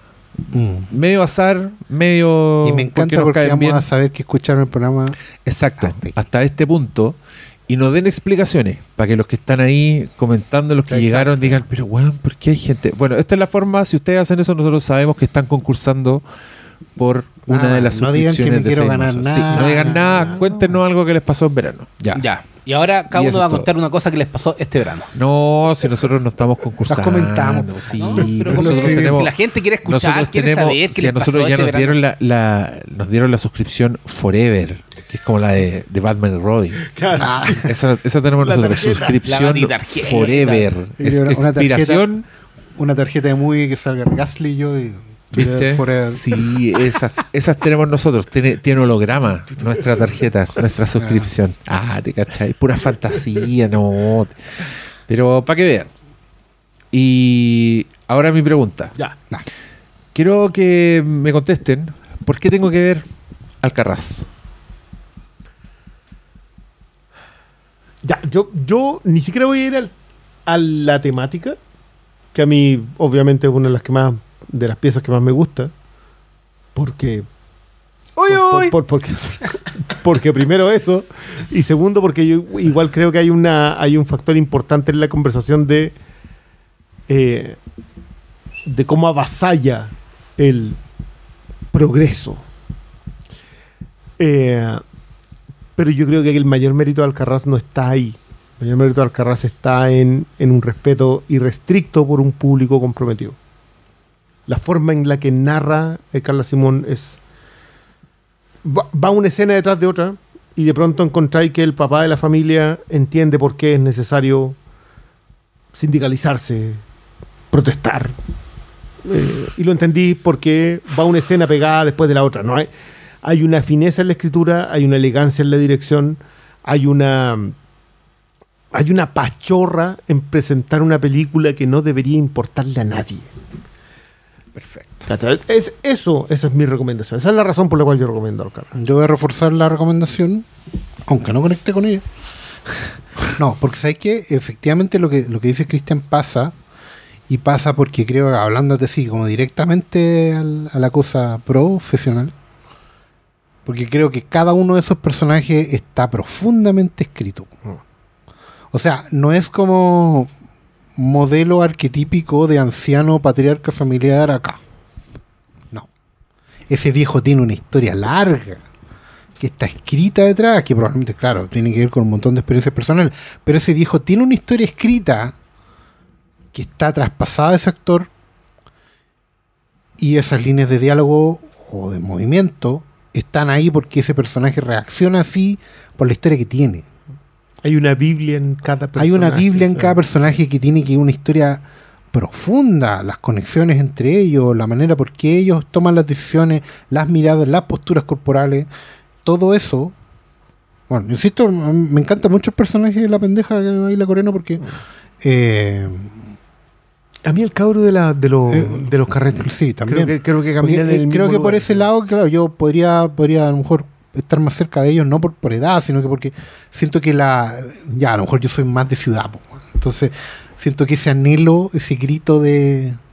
De que- vámonos. que, vámonos, pero que también es tan contradictorio, porque el único lugar donde ellos de verdad son es ahí, en ese presente. ¿Cachai?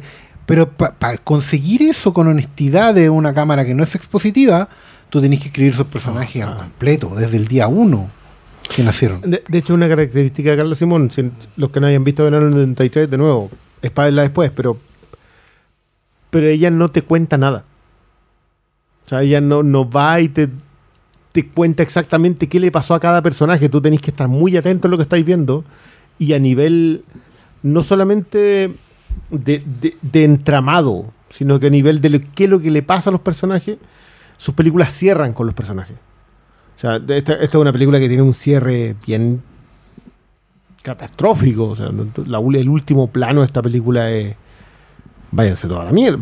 está puesto. Pero aún así, el centro de ese plano es la familia. Entonces, hay una búsqueda de, de representar a, una familia en un momento, y creo que la, la construcción de los personajes es la que hace valioso ese plano final. Es una película que, que no que básicamente se trata de tan poco que su que todos los personajes crecen solamente en pantalla. No hay nada así como que no te estén contando. No hay un discurso, no hay una escritura, no hay una no, no hay una mm, un diálogo en donde cada personaje se defina. Creo que igual hay un hay una siendo alguien que encuentra que esta es una película que se enfrentó a un monstruo como, la, como Asbestas, que trata básicamente de lo mismo, la obsolescencia agraria en España, pero Asbestas la mezcla con un thriller. Y al mezclarla con un thriller hace que la película crezca así, pero es como que una de esas una bomba que intentas contener y no puedes. Alcarrás no, Alcarrás camina por el lado de esta es la historia. Tú vas pasando la página en función de cómo vas viendo la película y cuando te queda la última página, eso es todo lo que hay. No hay más. Y siento que es muy honesta en ese sentido, Carla Simón. Pero es eso, malo. Eh, no siempre, cuando se hablan de películas familiares, lográis ver a una familia en pantalla. Yo creo que Alcarraz lo logra. Es muy difícil de, de que esos personajes no solo cobren vía por cada uno, sino que en el conjunto Sí. funcionen. Y creo que para mí eso es lo que más funcionó aquí. Yo vi a la familia desde el comienzo, desde las primeras interacciones entre los cabros chicos, que son muy de niños, a, a entender después lo que se va desarrollando en torno a, a la tierra, no a la tierra en términos de, de, de que ellos trabajan sembrando, cosechando, ¿cachai? Sino en, en términos de que de dónde son, quiénes son y por qué son, ¿cachai? Entonces creo que eh, entendí quién es, quién es esa familia, lo veí avanzar, y aunque la película no tiene res- resoluciones, porque Porque así es la vida, y también eh, puede dar para todo el final, eh, aunque es muy, como dijo el Cristian, muy, muy trágico. Eh, creo que el, que el factor de verlos, verlos relacionar, relacionándose Expuestos, y expuesto Mm. y, y, y pese a todo eh, estar juntos, unidos, ¿cachai? Eh, es para mí el valor que está esta película. En donde ese viaje, que puede parecerle a mucha gente que no da mucho, no habla, no habla de nada, puede. No, no va a faltar que decir, ¿sabes que esta película no habla de nada? Pero yo creo que habla de todo. Y de todo lo que sucede al interior de una familia. Entonces, creo que ahí está el valor de esta película. eh, que prima por el naturalismo como está filmado Sí. tiene una foto muy muy buena entonces creo que la forma de, de acercarse a ese mundo rural eh, le da una sustancia a la interacción de esa familia que la, la hacen que se leen entonces De, hecho, hay un detalle muy bueno el- en, filmar de lejos.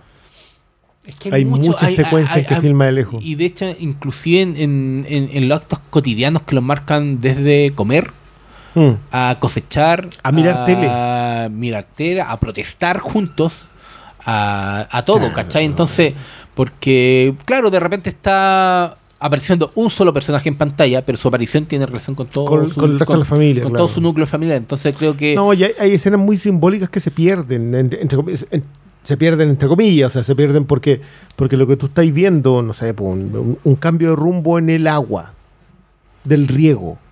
Ese cambio, o sea, sacar algo para que el agua en el riego vaya para otro lado. Que, que es incidente en, la, en, la- en lo que estáis viendo, pero es muy simbólico en lo, en lo que le está pasando a la familia.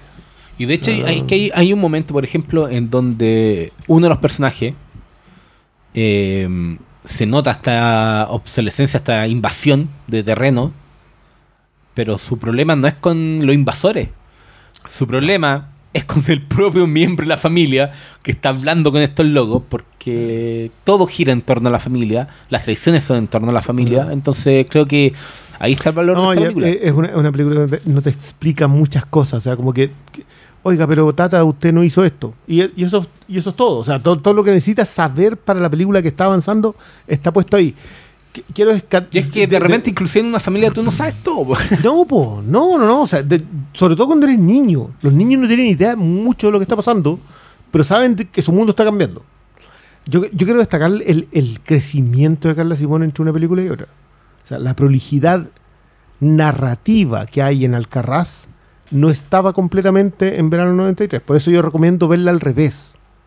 Porque cuando tú ves Alcarraz y después ves verano 93, tú decís, ya, esta, esta mina creció mucho. Si ves verano 93, probablemente no te interese ver Alcarraz. Que verano 93 es una joya, pero pero es una joya en su tragedia y como que como que ahí encuentro que no, no sé si recomendarla de entrada ¿Y, y esa otra está en movie? Debería. Siempre lo- lo- hay, hay que decirlo, chiquillos, muy, hacen muy bien ese tema. De, está Blue Steel de Catherine Bigelow, por ejemplo. y esa sí que yo en mi Jamie vida. Lee Curtis. Sí, yo en mi vida. Oh, La voy a ver esta noche. Me parece. Eh, pero, pero, pero eso, yo, yo quiero destacar, yo, yo coloqué al Carras de verdad porque creo que es una película que se está perdiendo eh, y no debería, porque los españoles han hecho muy buenas cosas en los últimos tiempos, pero esta creo que quedó debajo de, quedó debajo de Cinco Lobitos, que también fue una película muy reconocida, quedó debajo de, Sorogoyen y Peña, que son los autores de, de Asbestas, pero siento que que, la gente que dijo, no, esta es la que va al Oscar, tenía razón por, por lo expositiva que tenía que ser, por, por, la necesidad de colocar una película que no necesariamente hablaba solo de España, que habla, que habla de más cosas en ese sentido. Eh, pero nada, que bueno que les haya gustado, aunque no haya conectado uno, y, pero sorprendió el otro. Sí, no, estupendo. Espero que a todo el mundo le hayan gustado nuestras Sí. recomendaciones. Eh, Son cuatro películas. cuatro películas. Para una en el cine, recuerden. por una en el ahora, cine por que A ahora. ver, próximamente encontrarán en Movie, pero el resto ya está. Así que tiene para todo, I- tiene igual la que está en el cine, váyanle. ¿eh? Yo, yo, yo Sí, esas películas que en el cine tiene, tiene harto peso. Y, y es, y es de detallitos. Entonces, si no puede ir al cine, trate de verla con las cortinas corridas, Sí, sí, con el celular lejos, Marzo- porque es película que demanda atención. Marzo es close para el cine Sí, señor. y el 21 de abril con toda seguridad va a estar en el stream. Estupendo. No, ya. No, Con No. nominación al Oscar y, y ya. resultados ya expuestos, pero bueno, ahora yo siempre lo he dicho, lo hemos comentado muchas veces en todos los programas, que todas las nominadas internacionales siempre, siempre son necesarias. Yo de hecho ya lo expandí a las listas cortas. sí, po, si por eso estamos aquí con. Es que en realidad está hablando de No, la creme de la creme de la creme de la creme de los Sí, de, lo, de, un montón de selecciones, hay sí. gente que está haciendo curatoría en todos los países, en todas partes. Claro, Ah, muchas veces con, buenas, con las que uno no está de acuerdo.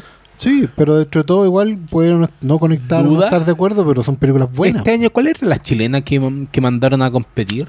Eh, 1976. De La la, de Manuela Martelli. Martelli. de Manuela Martelli. Sí. Sí, esa fue la que mandaron a competir.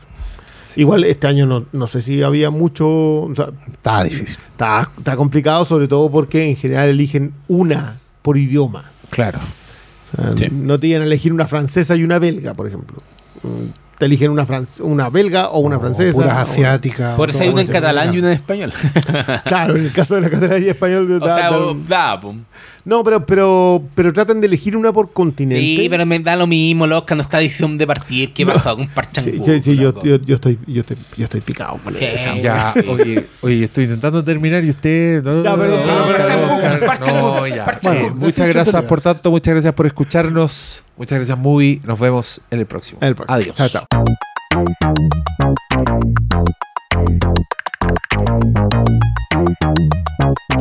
Esto es Flimcast.